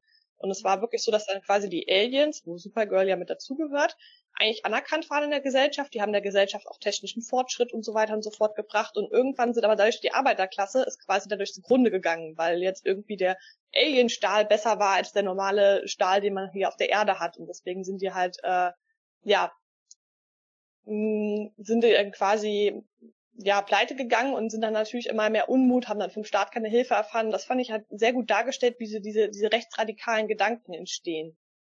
Ja, also ich habe dann natürlich auch eine Serie gesehen, die heißt 44 Sekunden, also die ist irgendwann von aus den 2000er, 2004 oder so spielt die, glaube ich. Und da werden halt also Leute auf die Welt zurückgeschickt, die halt irgendwann verschwunden sind und die haben halt dann plötzlich so übersinnliche Fähigkeiten. Dann eigentlich auch das Szenario, also es gibt dann so eine Zweiklassengesellschaft und Mord und Totschlag und das ist halt einfach total interessant, was halt so aus so einer Angst mit Menschen ja. Genau. Und ich denke, glaube, das ist ja auch bei uns, bei den Leuten, die jetzt irgendwie politische Parteien wählen, wo wir nicht nachvollziehen können, warum sie das tun. Dass die ja auch eine Hintergrundgeschichte haben. Also ich habe das tatsächlich leider selber in der Familie, wo dann jemand dabei ist, den habe ich auch irgendwann bei Facebook rausgelöscht, weil mir seine Posts da echt auf die Nerven gingen, weil die alle wirklich sehr stark in diese rechte Schiene gingen. Ähm, da da habe ich auch gesagt, also ich kenne halt seine Vergangenheit nicht, ich weiß, woher dieser Frust heraus entsteht. Also von daher, das, das so ein bisschen nachvollziehen, wie er da reingeraten ist, kann ich. Aber ich kann es halt nicht gutheißen. Und wenn ich jetzt mit ihm zum Beispiel rede, ich habe mir auch immer versucht, irgendwie doch mal so Änderungsmöglichkeiten aufzuzeigen, dass er vielleicht irgendwie anders im Leben was anderes mal ausprobieren könnte, damit es vielleicht mit der Jobsuche klappt und so weiter und so fort. Also es ist, das sind immer so zwei verschiedene Seiten. Also ich glaube, viel wird wahrscheinlich dann auch vom Umfeld auch beeinflusst. Jeder Mensch ist ja anders. Manche Menschen lassen sich ja ganz stark auch von ihren Mitmenschen beeinflussen und ähm, verunsichern in ihrer eigenen Meinung. Ja, du Ja, was ich auch ganz interessant finde, ist zum Beispiel auch, was ist jetzt gut und was ist jetzt böse. Ich weiß nicht, hast du die Avengers gesehen? Also, mhm. weil Thanos, der schnippt doch mit dem Finger und rottet einfach mal so die Hälfte der Menschen aus. Und wenn du das einfach nur so ganz rational betrachtest, ja geil, die Überbevölkerung ist auf jeden Fall gelöst. Aber ja, also eigentlich ist er der Böse, obwohl er eigentlich nur was Gutes wollte. Und das finde ich jetzt auch so ein super gutes Beispiel dafür, was ist denn jetzt gut und was ist denn jetzt böse, weil sein Gedanke war ja eigentlich, er möchte aus der Erde irgendein so Paradies machen, in dem alle glücklich sind. Aber er hat halt dann einfach Menschen umgebracht. Und ja. keine Ahnung, also ich finde so dieses Zusammenspiel zwischen etwas Gutes wollen, aber dann vielleicht irgendwie so radikale Maßnahmen ergreifen und dann dieses Zusammenspiel zwischen Schuld und Angst und Sicherheit, Freiheit, das sind irgendwie so ganz große Konstrukte, die eigentlich Menschen dann irgendwie dann noch ein Monster verwandeln können. Ja, stimmt. Wir haben uns auch ein bisschen Gedanken darüber gemacht, was es für unterschiedliche Arten von Moral eigentlich gibt. Wir haben ja schon ein bisschen angesprochen jetzt, dass es ja auch von der Kultur abhängt oder auch von der Zeit. Ja. Und aber auch innerhalb so, so der Ethik hat man ja auch verschiedene Moralvorstellungen, also moralische Herangehensweisen, könnte man vielleicht sagen. Und da gibt's nämlich ähm, von Kant so ein, ähm, naja, so eine Geschichte, sage ich mal, ähm, wo er halt meint, dass wenn jetzt der beste Freund von einem Mörder gejagt wird und der versteckt sich in deinem Haus und dann klopft aber der Mörder an der Tür und dass du dann sagen müsstest, wo der beste Freund ist, weil du ja nicht lügen kannst. Und es ist halt auch so die Frage, ob man ähm, ob man selbst davon ausgeht, dass jede einzelne Handlung moralisch sein muss, also das nennt man ja mhm. deontologische Ethik, oder halt ob ähm, das Ziel also eine höhere Moral vertreten muss und dass man dann währenddessen vielleicht dann schon lügen dürfte, um den Freund zu schützen, weil das ähm, Ziel, den Freund zu schützen, darüber steht, dass man jetzt auch vielleicht mal für einen Moment lügt. Also das ist so, eher so teleologisch oder man nennt es auch konsequenzialistisch. Und das finden wir auch ganz interessant, wenn man das so auf die Charaktere anwendet in den Büchern, dass man weiß, welche Art von Ethik die Figuren selbst vertreten. Ja. Ich finde das total spannend. Ich äh, zocke aktuell Skyrim und da hast du ja auch mal verschiedene Optionen, was du auswählen kannst. Von wegen, du könntest jetzt irgendwie dem einen umbringen und dafür bekommst du das und das oder du lässt ihn am Leben und dafür kriegst du keine Belohnung oder wie auch immer. Und das finde ich auch manchmal total schwierig. Ich sitze dann manchmal davor und denke mir so, oh Gott, wenn ich jetzt die Entscheidung treffe und der Charakter nicht mehr da ist und also ich habe da echt manchmal so echt Schwierigkeiten, mich moralisch so, dass ich mich wohlfühle, zu entscheiden. Das finde ich aber auch ganz cool, weil dabei übt man ja auch diese Entscheidungen zu treffen. Natürlich ist es nur ein fiktives Spiel. Also von daher, es hat ja keine Auswirkung auf die Realität, aber irgendwie habe ich so das Gefühl, wenn ich jetzt irgendwie die ganze Zeit rücksichtslos handle, dass ich vielleicht auch in der Realität irgendwann nicht mehr ganz so gewillt bin, ähm, moralisch zu handeln, weil, weil es irgendwie die Hemmschwelle gesenkt hat. Also das ist mal so die Befürchtung, die ich so ein bisschen habe. Ganz spannendes Thema. Weil, also es ist ja auch nur so dieses Argument mit den, also so Ballerspielen und sowas, hat an die mhm. Schwelle gesinkt. Und ich denke, dass es halt genau in beide Richtungen funktioniert. Und zwar, dass bei manchen halt wirklich die Hemmschwelle runtergeht. Aber, dass die anderen halt einfach dann gar nicht mehr das Bedürfnis haben, mit Papas Knarre in die Schule zu rennen, weil sie halt einfach ihre Aggressionen abbauen konnten. Ja. Und ja, da gibt's auch so einen Spruch, ähm, Killerspiele bringen mich nicht dazu, Menschen in echt, im echten Leben zu töten, sondern ähm, ähm, Killer, nein, das immer echte Menschen im Leben bringen mich dazu, Menschen in Killerspielen zu töten. Also dass man das irgendwie so ähm, ja.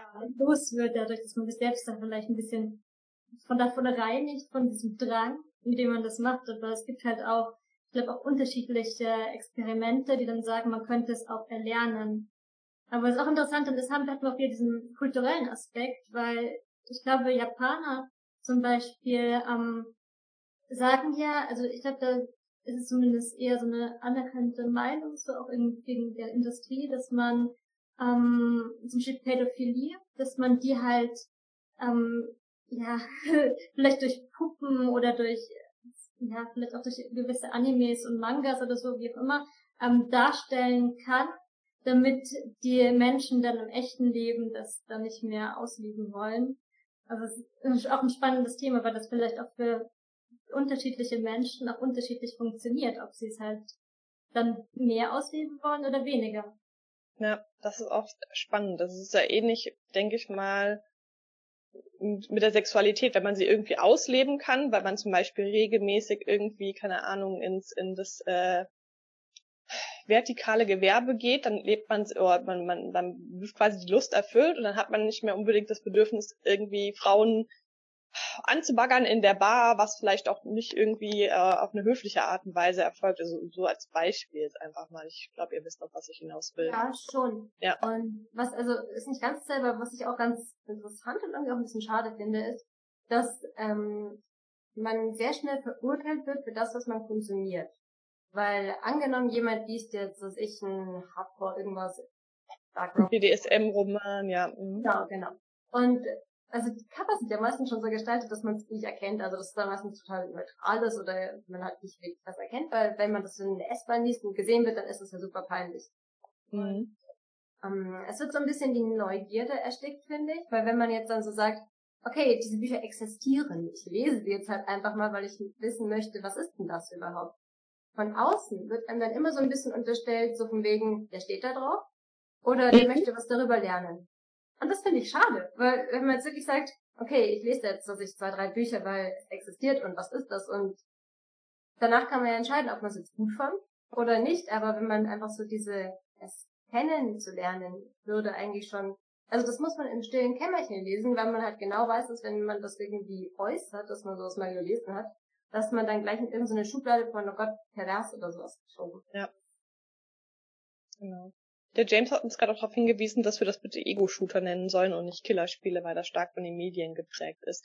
Äh, da hast du recht. Dann, ja, das ist, äh, ja. So, ich habe den Faden verloren. ähm, habt ihr denn schon mal irgendwann ein Buch gelesen, wo der Autor eigentlich was ganz anderes sagen wollte, als das, was ihr dann hinterher aufgefasst habt. Hm, ne, man muss mal kurz überlegen. Also tatsächlich glaube ich schon, dass ich mal so ein Buch gelesen habe, weiß ich allerdings nicht, weil ich mit dem Autor nicht geschrieben habe oder so, oder Ist schwer zu beantworten, weil man weiß ja nicht, was der Autor eigentlich sagen genau. wollte. Genau. Aber das war halt tatsächlich auch so ein Buch, wo man sich so ein bisschen so denkt, okay, also beworben wurde es eigentlich als sehr ähm, hm. tiefgründig. Also, also mh, hm, ja eigentlich schon so irgendwas, wo ich ja sage, das spricht halt uns auch so an, so den Charaktere, die halt irgendwie so ihre Wunden haben und wow, muss ich unbedingt lesen. Dann habe ich das Buch gelesen, also okay, eigentlich war das halt irgendwie so, das geht viel eher in die Dark Romance Richtung, also ziemlich viel kaputte Charaktere, mhm. ziemlich viel Sex, ziemlich viel Be Beschönigung von irgendwie Vergewaltigungen eigentlich. Und dann denke ich mir, okay, der Autor bewirbt aber was anderes. Und dann, also, das hat dann bei mir so was hinterlassen, so von wegen, wollte der Autor vielleicht was anderes sagen oder sich irgendwie? Oder versteht er, also ich weiß nicht, Tiefgründigkeit mit einem hohen sexuellen Trieb? Das ist dann auch so, meine, ja. so, das ist halt auch mal so ein Freiheitsausleben, aber irgendwie das war so ein Buch, wo ich mir so dachte, wow, ich habe jetzt irgendwas gekauft, was gar nicht drin war. Und das war so ein bisschen, hm. Ja. Ich hatte das mal einmal gehabt, da habe ich eine Kurzgeschichte geschrieben. Ähm, das war für eine Anthologieausschreibung zum Thema Vampirismus. Und ich wollte damit das Thema Altersdepression thematisieren. Das hat nicht jeder Mensch dafür gemacht, so unendlich alt zu werden, weil ich das halt auch selber schon leider miterlebt habe, dass Menschen einmal älter wurden und gar keine Familie mehr hatten, alle um sie herum weggestorben sind. Ich habe ja bei der Bank gearbeitet, da habe ich halt vor allem mit vielen alten Kunden auch zu tun gehabt. Und da war es wirklich so, dass die wirklich keine Lust mehr hatten und einfach nur darauf gewartet haben, dass endlich mal irgendwie der Sendermann anklopft und sie mit nach Hause so mitnimmt, weil ähm, sie einfach ihren Lebensinhalt verloren hatten und einfach zu alt wurden in dem Sinne, was, also so für ihr eigenes Gefühl. Ja, es gibt der eine Mensch, der wird 100 und ist glücklich, der andere ist schon mit 70 unglücklich. Es kommt ja auch immer so ein bisschen auf einen selber an. Und das war so ein Thema, das wollte ich in dem Buch thematisieren. Und ähm, meine, also meine Kurzgeschichte ist dann als negatives Beispiel für ähm, einen Plot auf der Webseite des Verlags erwähnt worden, weil die Verlegerin das als frauenfeindlich ähm, wahrgenommen hat, weil diese Frau ist quasi depressiv geworden, die ist zum Vampir gemacht worden und wollte nicht mehr und der Mann hat sie irgendwann von ihrem Dasein erlöst. Und sie hat das komplett anders aufgefasst als das, was ich eigentlich sagen wollte. War mein Fehler. Ich habe damals auch keine Testleser oder so mir genommen, wo ich sage, also manchmal ist es ja wirklich so, man sagt was, man selber weiß, was man meint, aber der Leser versteht noch nicht so ganz, auf was man hinaus will. Das ist total schade, weil die Idee total gut ist. Aber ja, aber ich glaube, das ist wirklich schwierig zu sagen, wenn man, also bei Testlesern vielleicht wäre es dann einfacher, aber, aber man weiß ja dann echt nicht, ob es vielleicht einfach nicht ja. also so rübergebracht wurde, verständlich, oder ob vielleicht ähm, die Verlegerin einfach was Bestimmtes daran sehen wollte und dir dann nicht die Chance gegeben hat, eigentlich das rüberzubringen, was du rüberbringen wolltest. Ich denke mal beides. Das wird beides irgendwie zusammengespielt haben. Man muss halt auch bedenken, dass die Verlegerin, um die es geht, wirklich sehr stark sich so für Frauenrechte einsetzt. Also eigentlich, wenn man sich so ein bisschen damit beschäftigt, merkt man, dass man da wirklich ja, ich finde, je nachdem, was für ein Thema es ist, sollte man ja allgemein vorsichtig sein. Das hatten wir ja schon mal mit Martin, wo es darum ging, queere Charaktere in Büchern, dass sie nicht quasi nur als Quoten da drinnen vorkommen. Ähm, das sind zum Beispiel Themen, wo ich sage, da sollte man sich halt schon mit beschäftigen. Und das war bei meiner Kurzgeschichte. Ich glaube, ich hätte wirklich noch mal ein paar Testleser vorher drüber lesen lassen sollen. Aber aus so Sachen lernt man halt einfach auch und merkt, okay, jeder hat eine andere Ansicht, jeder kann es anders auffassen. Und das, was ich jetzt sehe, muss ich jemand anders unbedingt zwangsweise darin sehen. Ja, ich finde aber auch generell dieses Thema Männer und Frauen, das ist mh, hm, schwierig oder nervig oder ich weiß auch nicht so genau, weil letztendlich ja. zum Beispiel bei Flügelschwingen und alles, was irgendwie damit zu tun hat, ist es einfach, es herrscht eine echte Gleichberechtigung. Und ja. uns ist aufgefallen, dass sehr viel immer gleich als frauenfeindlich verschrien wird und irgendwie, mh, hm, also wir haben manchmal das Gefühl, dass es erlaubt ist, wenn der Mann sozusagen ein Loser ist und die Frau ist halt dann sozusagen die richtig coole Starke oder dann halt auch, also es gibt dann auch die Bereiche, wo dann der Mann so der richtig krass ist und die Frau, aber also so echte Gleichberechtigung habe ich manchmal das Gefühl, dass die halt einfach gar nicht so gewollt ist. Sondern dass ja. dann eigentlich immer so ein, dass der eine ja, immer stärker ist als ja. der andere. Und ja. das Finde ich auch total schade, weil das ist doch eigentlich das, was man ja auch so mit Emanzipation eigentlich will, ist eine Gleichberechtigung und nicht, dass man da plötzlich aus dem Patriarchat ein Matriarch. Ja.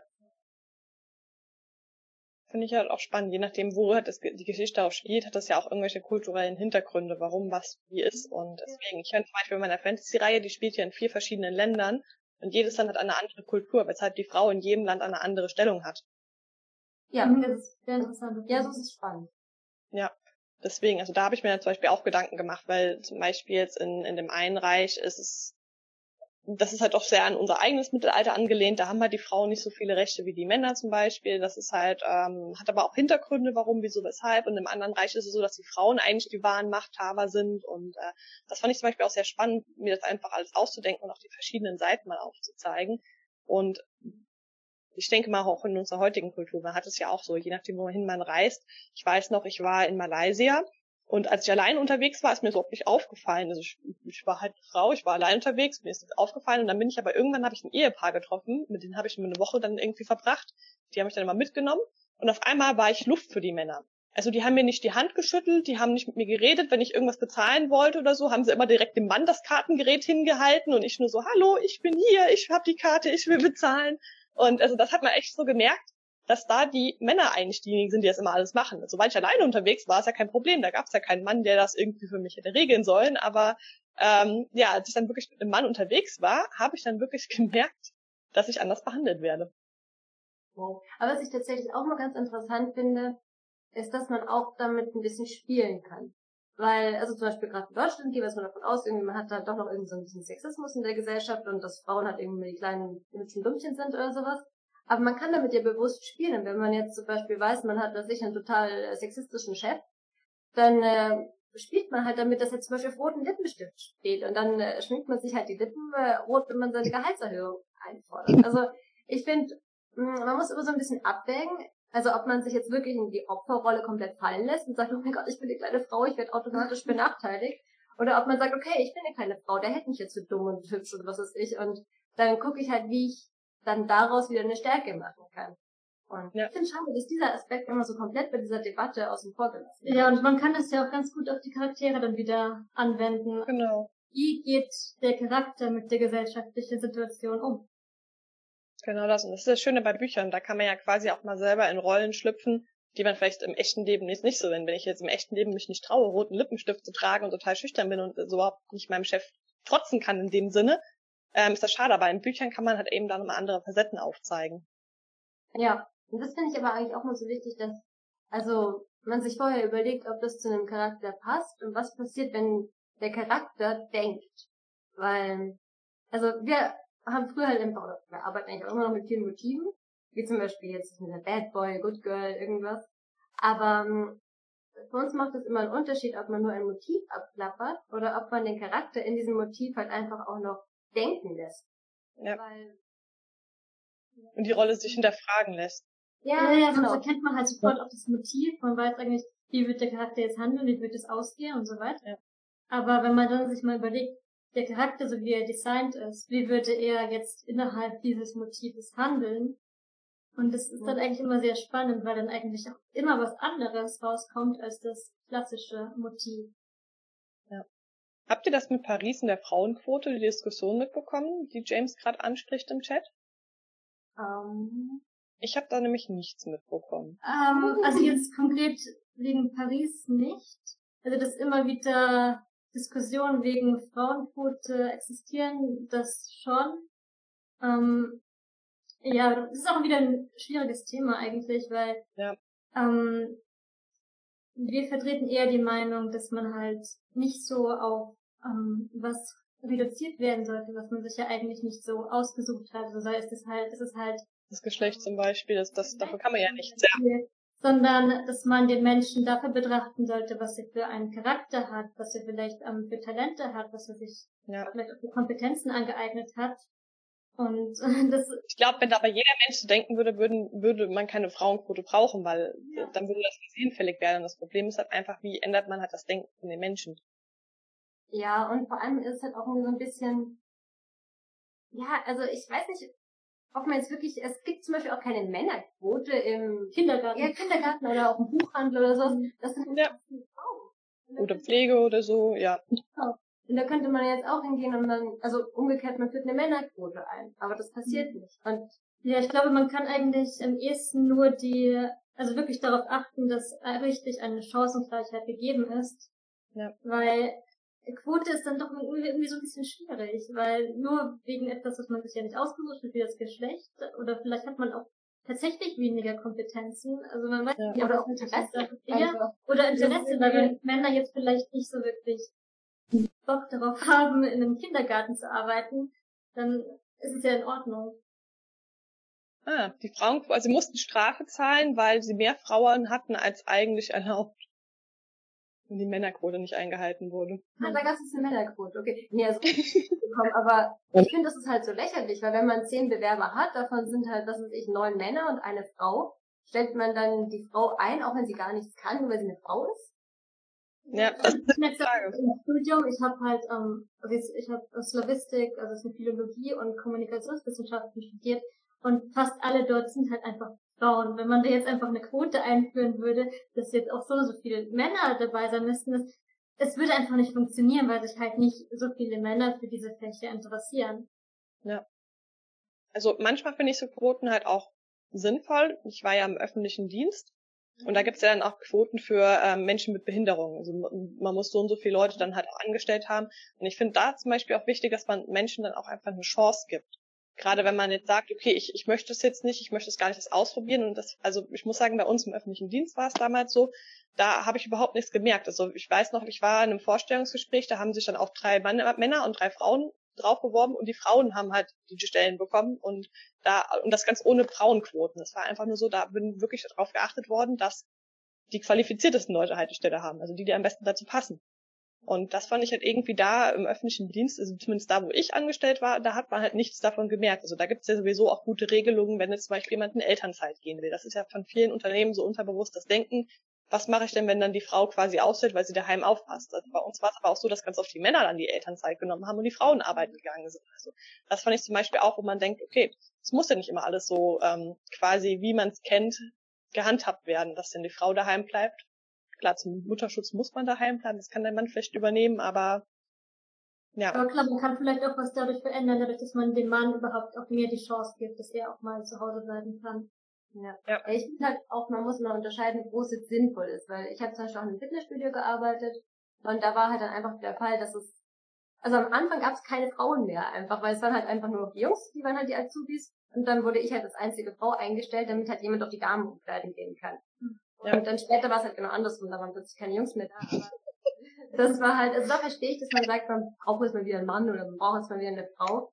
Weil Frauen kreischen halt, wenn da plötzlich ein Mann dann immer klopfen muss und dann, hey, darf ich reinkommen, mhm. was an? Und also das verstehe ich, dass man dann so eine Art Quote aufrechterhält. Aber eigentlich, finde ich, hat das nichts mit dem Geschlecht zu tun, ob man jetzt angestellt ja. wird oder nicht. Genau das. Aber es ist halt leider so, dass halt viele gerade in oberen Riegen nicht so denken, die dann sagen, auch nee, wir nehmen lieber den Mann als die Frau. Und ich glaube, solange dieses Denken nicht aus den Köpfen der Menschen raus ist, erleichtert es eine Quote. Wobei ich es halt auch nicht gut finde, wenn man, wenn es dann heißt, wirklich, der gut, die kriegt jetzt nur die Stelle, weil sie ist halt eine Frau. Und das, also ich weiß nicht, ich selber würde mich selber auch schlecht fühlen, wenn ich jetzt eine Stelle nur bekomme aufgrund meines Geschlechts, obwohl es eigentlich viel geeignetere Bewerber gibt.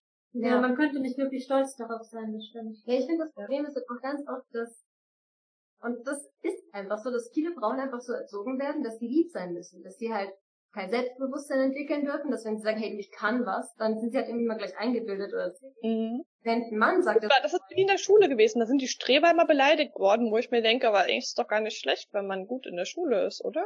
Ja, eben, ja. man ist in der Schule, um was zu lernen, weil, ja.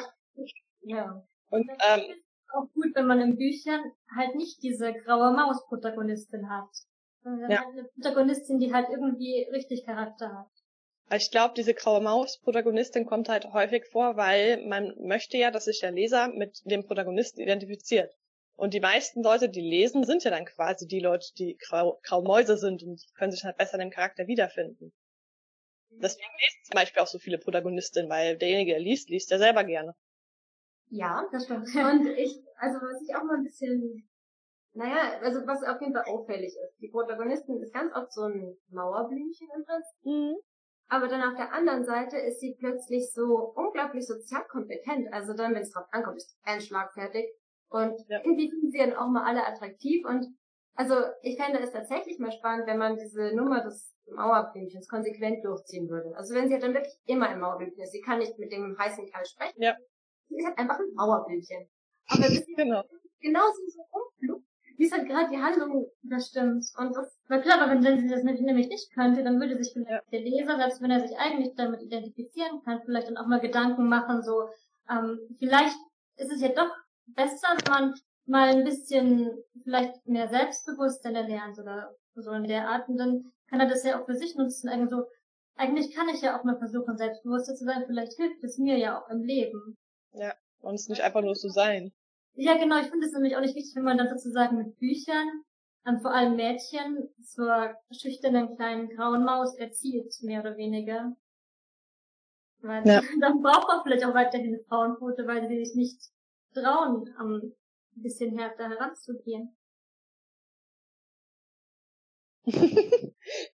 ja, ich habe mir das aber damals auch so gedacht, wenn, wenn ich in der Schule gut, gut bin, dann komme ich später weiter. Und ähm, aber was ich zum Beispiel auch bei mir sagen muss, also ich war gut in der Schule, ähm, aber ich habe auch nur einen Realschulabschluss. Also ich habe das Abi zum Beispiel nie gemacht.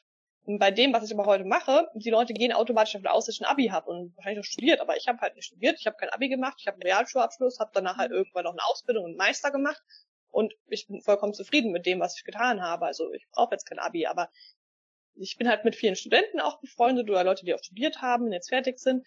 Und ähm, die glauben mir das immer so gar nicht, wo ich denke, ja, aber es heißt ja nicht, dass ich dumm bin, nur weil ich kein Abi gemacht habe. Ich habe mich ja bewusst dafür entschieden, das Abi nicht zu beenden. Es lag auch nicht an den Noten. Es lag einfach nur daran, dass ich mir einfach so, es kam mir für die Zeitverschwendung vor. Ich habe halt gesagt, ich will nicht studieren. Ich bin halt so ein richtig theoretischer Lerntyp. Mhm. Und da wäre Studium bei mir eher so viel am Platz. Und ich möchte gerne auf eigenen Beinen stehen können. Und da ist halt eine Ausbildung eigentlich so das Richtige für mich. Und deswegen habe ich irgendwann das ist Zeitverschwendung für mich. Deswegen habe ich es halt sein lassen. Oh, und du hast eine Weltreise und ich finde das so cool. Ja. Weil ich weil einfach irgendwie dieses, dieses Denken, das hasse ich so. Weil ich wollte zum Beispiel eigentlich nie aufs Gymnasium gehen. Ich habe dann Abi und bla, sogar mal ein paar Semester studiert. Aber ich habe halt einfach von Anfang an gespürt, das ist nicht mein Weg. Aber ja. es ist ja gesellschaftlich irgendwie so für mich, du bist doch klug genug und so. Und so naja. Vielleicht will ich das ja nicht. Vielleicht bin ich ja nicht blöd. Vielleicht ist es einfach nur nicht mein Weg. Ja. Und das finde ich so schade, dass es in den Köpfen so drin ist, so von wegen, also so Hauptschule, dann hast du es halt eigentlich verkackt. Dann Realschule, das ist doch okay. Gymnasium, super. Aber letztendlich, wenn man halt einfach nicht dieser theoretische Typ ist, oder wenn ja. man halt einfach sagt, ich will jetzt erstmal irgendwie raus aus der Schule, dann ist man ja nicht gleich dumm. Ja.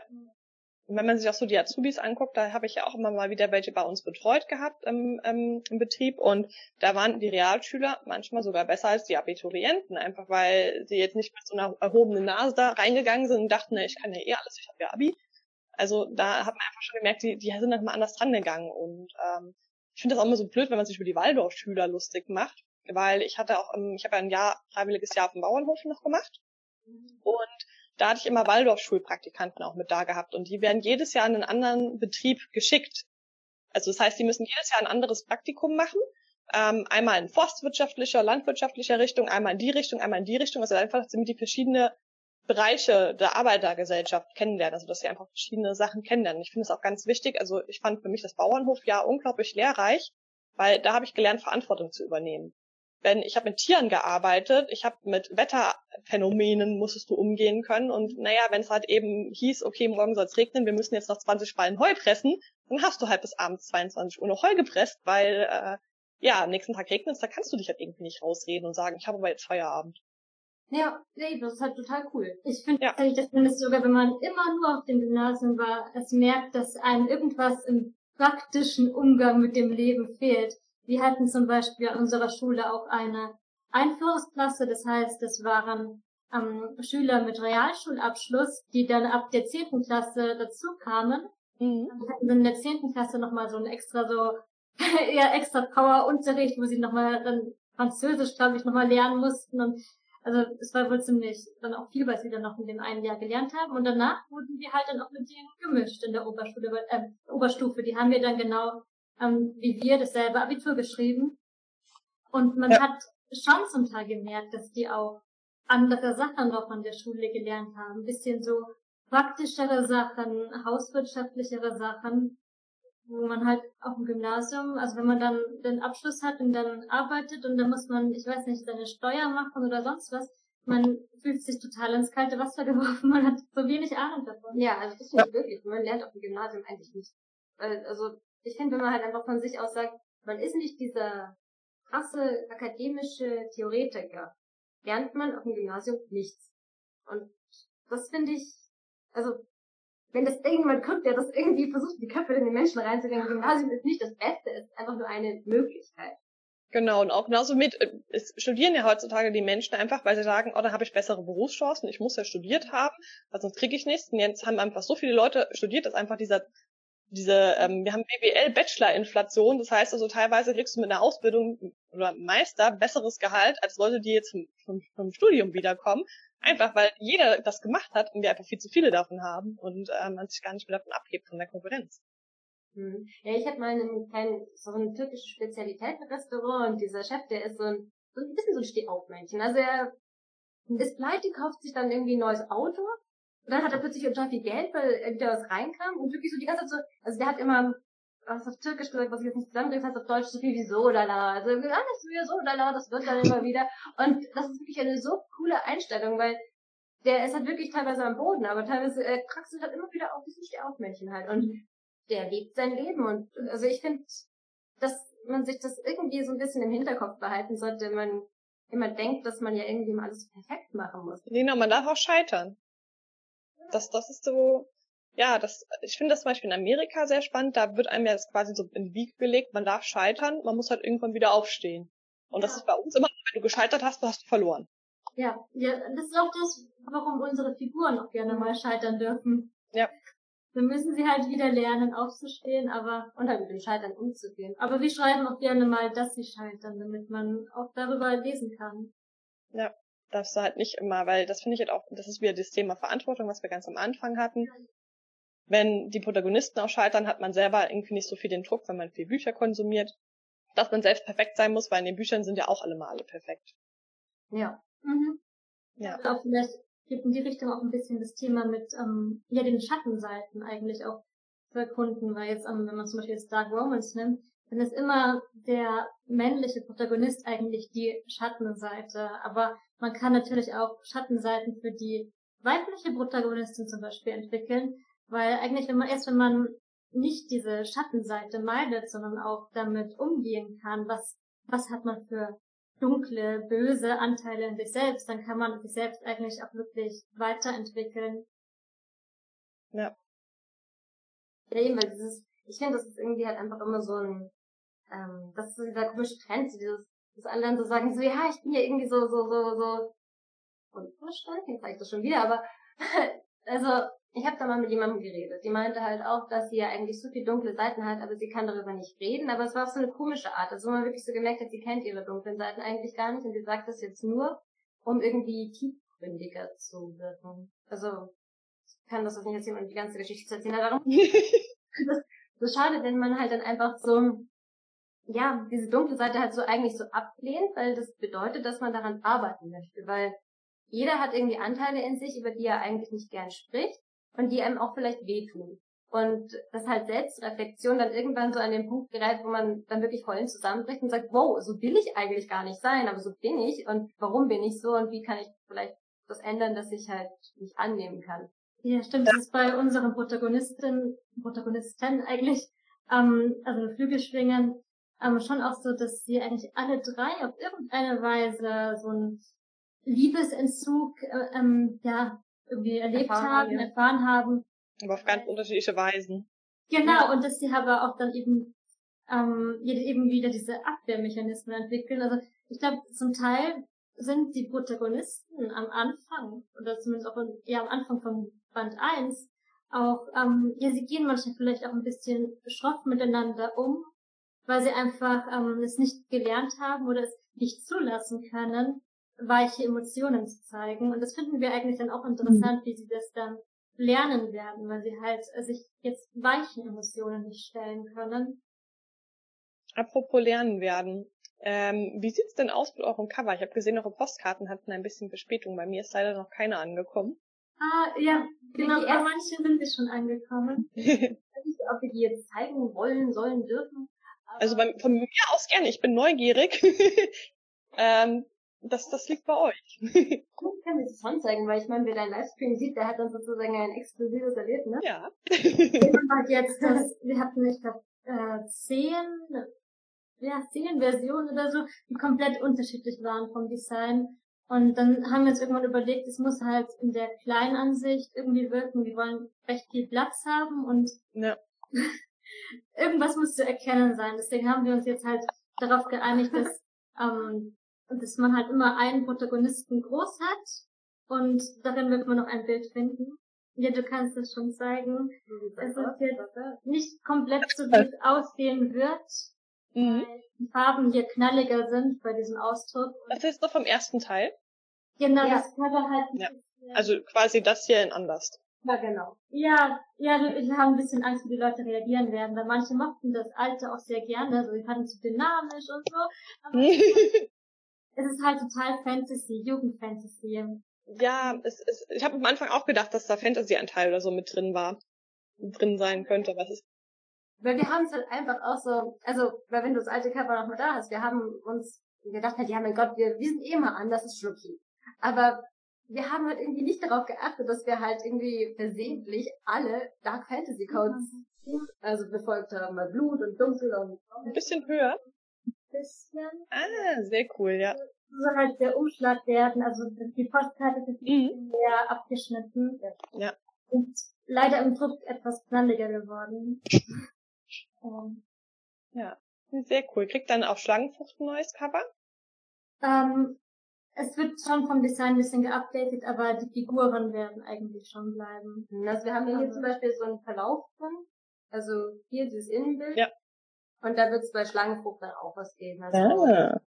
Eine Kirche. Und dann werden die Figuren nicht ganz so nackt sein. Und wir haben. Ja, ich finde, das sieht nämlich sehr erotisch aus. Obwohl da eigentlich kaum Erotik drin vorkommt. ich fand, dass der Apfel besser zu sehen sein wird, weil der eigentlich ja. ist und für diese Symbolik. Und was ja, halt wenn man ihn nicht sieht, dann ist das zum Beispiel dieser schwarze Crunch. Das ist wohl irgendwie ja. auch so ein Code für Fantasy, aber auch für Erotik. Und mhm. haben wir das natürlich mit den nackten Figuren kombiniert und naja, wirkt halt eine Spur mehr nach Dark Romance, als es einfach eigentlich ist. ja, das hast du ja auch vorher gesagt, das ist halt auch so ein bisschen, wenn das Buch, also wenn zum Beispiel das Cover vielleicht nicht direkt die Zielgruppe anspricht, dass es dann ja. halt auch Probleme geben kann, weil dann irgendwelche Leute dann nicht mit dem Inhalt zufrieden sind. Und also wir hoffen, dass es jetzt auch den Inhalt widerspiegelt. Ähm, ja, wir haben halt dann schon noch ein bisschen Befürchtungen, dass es Leute gibt, die dem Alten nachtrauern werden, was wir auch, wir können es auch verstehen. Mhm. Sind nämlich schon gerne auch die Dynamik darin, dass man halt die drei Figuren sofort sieht. Aber ähm, es ist halt einfach eine falsche Zielgruppe und es kam jetzt auch zu oft vor, dass Leute immer gesagt haben, ich dachte, das wäre Fantasy. Und das, was halt leider auch sehr eindeutig Fantasy ja. ist, ist die Schrift, ich weiß nicht, Simse oder wie man die ausspricht. Das ist, wenn man das so beobachtet, dass diese Schrift ist der Code für Fantasy. Mhm. Und uns ist aufgefallen, dass wir halt auch mit diesen Lederjacken und also Katja so voll Gothic, sah aus wie Dämonenjäger und Vampir und dann das sind dann die Fledermäuse, die halt zur Burg fliegen, wo sie halt alle schlafen. Also das ist ja, ja also ich finde das neue Cover auf jeden Fall schön geworden. Ich freue mich schon, wenn die Postkarte dann auch endlich da ist. Okay, ja, wir hoffen, sie kommt bald an, ja. weil da haben sie einfach was weggeschickt und die ersten Codes sind schon da. Ja. Dann kommen die ersten an. Ja. Ja, also man kann natürlich vielleicht immer auch, wenn man möchte, noch ein bisschen was anderes hineininterpretieren. Kann sein, ja. Aber ähm, wir haben wenigstens halt jetzt nicht so ganz objektive Kriterien von einem anderen Genre hoffentlich aus der Simpsons-Schrift oder. Also den Zuschauern gefällt's. Ja, stimmt. ja, ja, sehr cool. Und wie sieht's aus mit Band 2? Ich frag ganz uneigennützig. ja, wir hatten eine Überarbeitung. Wir haben hier wieder 20 Kapitel. Wir bei Kapitel 15, 16 bei der Überarbeitung. Haben aber auch ein Kapitel, ich glaube 4 oder 5 ist nochmal was, was wir umschreiben möchten. Und dann, und dann muss es nochmal lektoriert werden, dann müssen wir das nochmal überarbeiten. Also eigentlich haben wir halt mit ähm, ja, Frühling 2021 geplant bis jetzt. Wir hoffen, dass wir es irgendwie einhalten können, aber ähm, falls es halt noch nicht fertig ist, dann werden wir es auch nicht veröffentlichen, weil es ja. Hm. Aber wir, also wir werden jetzt auf jeden Fall nochmal den ersten Band halt neu auflegen, dann kommt Schlangenbruch ja nochmal nach und also man wird halt schon was von uns mitbekommen. Wir gucken, dass wir dann auch das Hörbuch wieder mal ein bisschen vorantreiben. Mhm, genau, das nimmt ihr auch selber auf. Ja, so langsam. Aber wir sind schon ganz zufrieden, weil wir merken, dass die Tonqualität gar nicht so schlecht ist und das klingt jetzt schon professionell. Aber ein paar Sachen, also wir haben halt gemerkt, dass wir zum Beispiel, also in dem Raum aufgenommen haben, der Gehalt hat und mhm. man kann es teilweise rausschneiden, teilweise halt nicht, die Sachen müssen wir halt neu aufnehmen. Mhm. Das hat dann auch so unnötige Verzögerungen, wo wir dann auch wissen, dass wenn wir dann noch ein Hörbuch produzieren, dass wir das anders machen. Und Hörbücher müssen auch dann ah. grobe gehört werden, weil vielleicht ja, klar. dann nicht hörbar oder so. Genau. Das, ja, manche, bei Hörbüchern beschweren sich ja manche auch zum Beispiel über die Stimmen. Da hoffen wir mal, dass es jetzt, dass unsere Stimme nicht als zu unangenehm empfunden werden oder so. Ich habe eigentlich eher Sorge, dass wir halt keine männlichen Sprecher haben. Also wir haben halt, ja, also alle Männer werden halt von mir gesprochen und werden dann tiefer gemacht. Und ich, ich spreche Rudi. Ach stimmt, Rudi sprichst du. ja, ich bin gespannt. Aber es ist ja auch ein Hörbuch und kein Hörspiel. Also da braucht man ja normalerweise auch nicht so viele Sprecher. Ja, genau, es ist ja kein Hörspiel. Und es ist ja, also wir haben halt schon das Personalpronomen er, sie, es. Auch wenn der Erzähler an sich sehr nah dran ist. Die Kamera ist sehr nah dran, dieser Personal. Aber ja. da es ja nicht als ich in der Ich-Form beschrieben ist, ist es nicht ganz so irritierend, wenn halt über einen Mann ja, gesprochen wird, der dann halt nicht klingt wie ein Mann. Ja.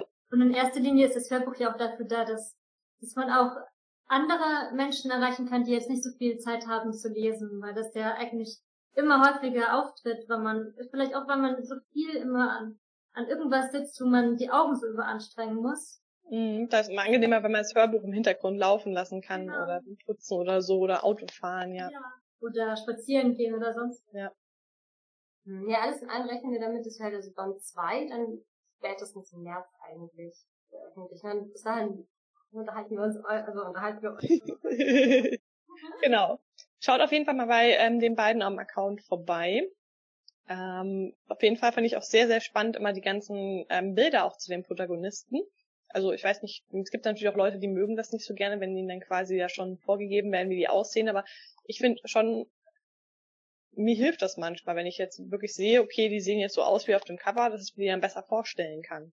Ja, also ich finde auch, also ich denke, wir teilen die Meinung, dass ähm, wenn halt ein Protagonist oder eine Figur ein ganz genaues Design ja. hat äh, und nicht diese ähm, Figur ist, ähm, die sich einfach der Leser reindenken soll dann kann man eigentlich nichts dagegen sagen, solange das Bild halt wirklich mit der Beschreibung übereinstimmt. Weil ich glaube, ja. das ist manchmal auch das Problem, wenn halt dann also zum Beispiel für Covers dann irgendwelche, irgendwelche Stock-Images verwendet werden, die eigentlich gar nicht aussehen wie die beschriebene Figur. Ja, ich, deswegen mache ich meine Fotos inzwischen selber für meine Cover, weil mir die Stock-Fotos immer alle nicht gefallen. Ja, das ist auch, ich, also dieses ähm, Poster ist auch total cool. Danke.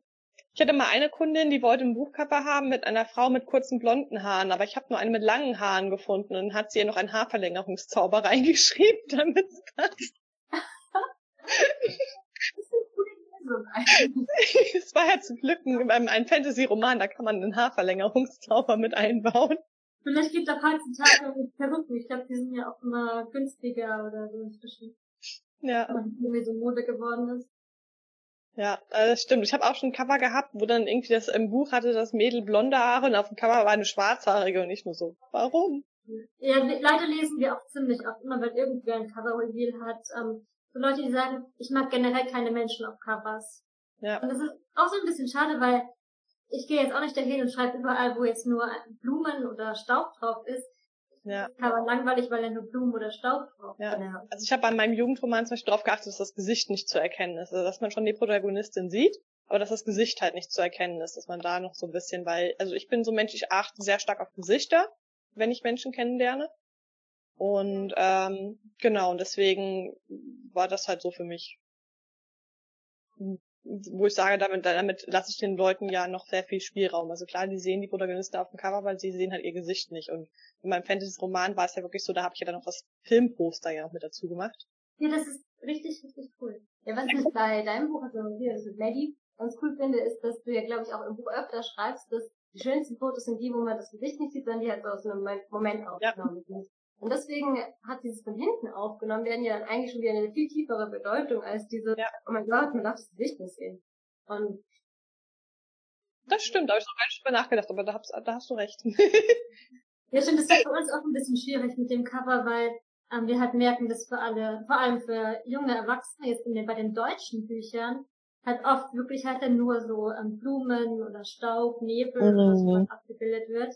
Die finde ich, die kann alle nicht auseinanderhalten.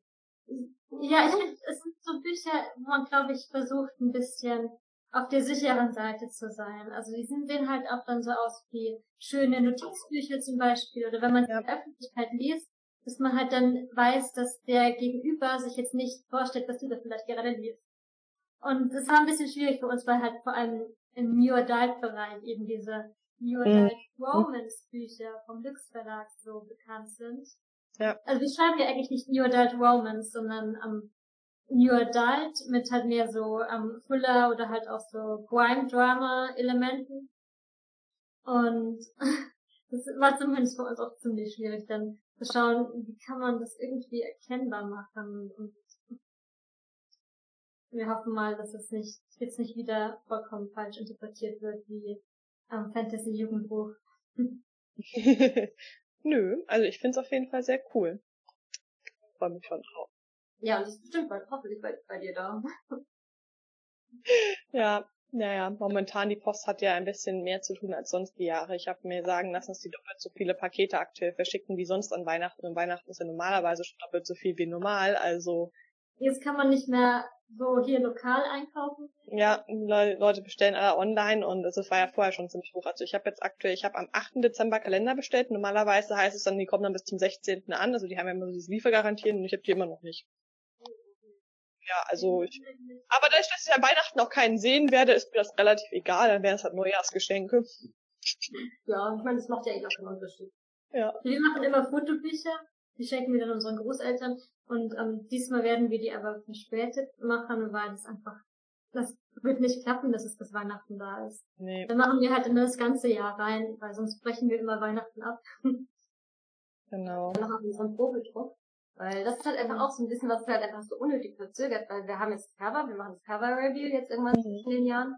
Aber der Probedruck ist halt noch nicht da und so lange können wir das nicht austauschen, weil wir wollen da nicht riskieren, dass dann Cover irgendwie doof ist. Ja, ja. halt jetzt schon wissen von den Postkarten, wir haben ein bisschen die Sättigung mehr rein eingestellt. Das ist ein bisschen schade. Je nachdem, wo du es halt drucken lässt. Ich finde, bei BOD musst du die Sättigung immer extrem hochziehen, weil die da richtig verloren geht beim Drucken.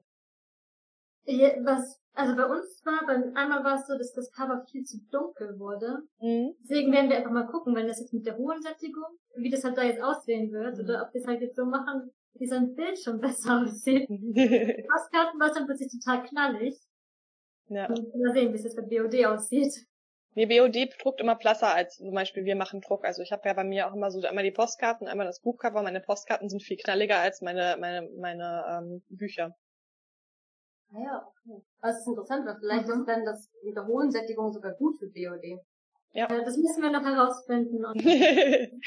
ja, deswegen immer ein Probedruck, weil ich merke jetzt zum Beispiel mein anderes Buch habe ich jetzt zum Beispiel selber drucken lassen und da war wirklich die Farbe eins zu eins wie am Bildschirm. Also die waren richtig, also da, da war wirklich, ähm, da war eigentlich keine Farbabweichung, das war echt super. Aber es kommt halt immer drauf an, Amazon zum Beispiel druckt mal ganz anders die Sachen zum Beispiel viel übersättigt, da muss ich ähm, Bilder mal viel Platzer einreichen, als die dann hinterher am Ende sind. Also das ist äh, bei Amazon zum Beispiel komplett gegenteilig. Ja, ja dann sind wir mal gespannt. Ja, wir müssen einfach achten. Ja, und bei ja. den Postkarten, vielleicht ist es auch gar nicht schlimm, wenn es jetzt ähm, zu knallig ist, weil sie ja abfotografiert werden. Ja. Also bei mir hängt jetzt am Kühlschrank und ich finde, wenn man so dran vorbeigeht, das sieht eigentlich voll gut aus mit dem Staatenrot. ja. Ja, sehr cool. Ja, es freut mich auf jeden Fall, dass ihr da gewesen seid und ähm, am Adventsfrühstück teilgenommen habt. Und das wäre auch mal. Ja, danke. ja, ich freue mich auf jeden Fall, dass wir ähm, endlich auch mal über das Thema Moral in Büchern sprechen konnten. Ich fand es auf jeden Fall eine sehr spannende Diskussion und äh, ja, wenn ihr noch irgendwelche Fragen habt, schreibt die gerne in die Kommentare. Meine Zuschauer. ihr dürft dann antworten. Ja, und ich wünsche euch dann einen schönen Sonntag. Ähm, euch auch. Und euch allen noch ein schönes Weihnachtsfest. Ich denke mal, wir lesen uns auf jeden Fall noch bis dahin, aber ja, nicht mehr. Ja. ist ja auch schon gut Rutsch. Genau. bis dann. Macht's gut. Tschüss.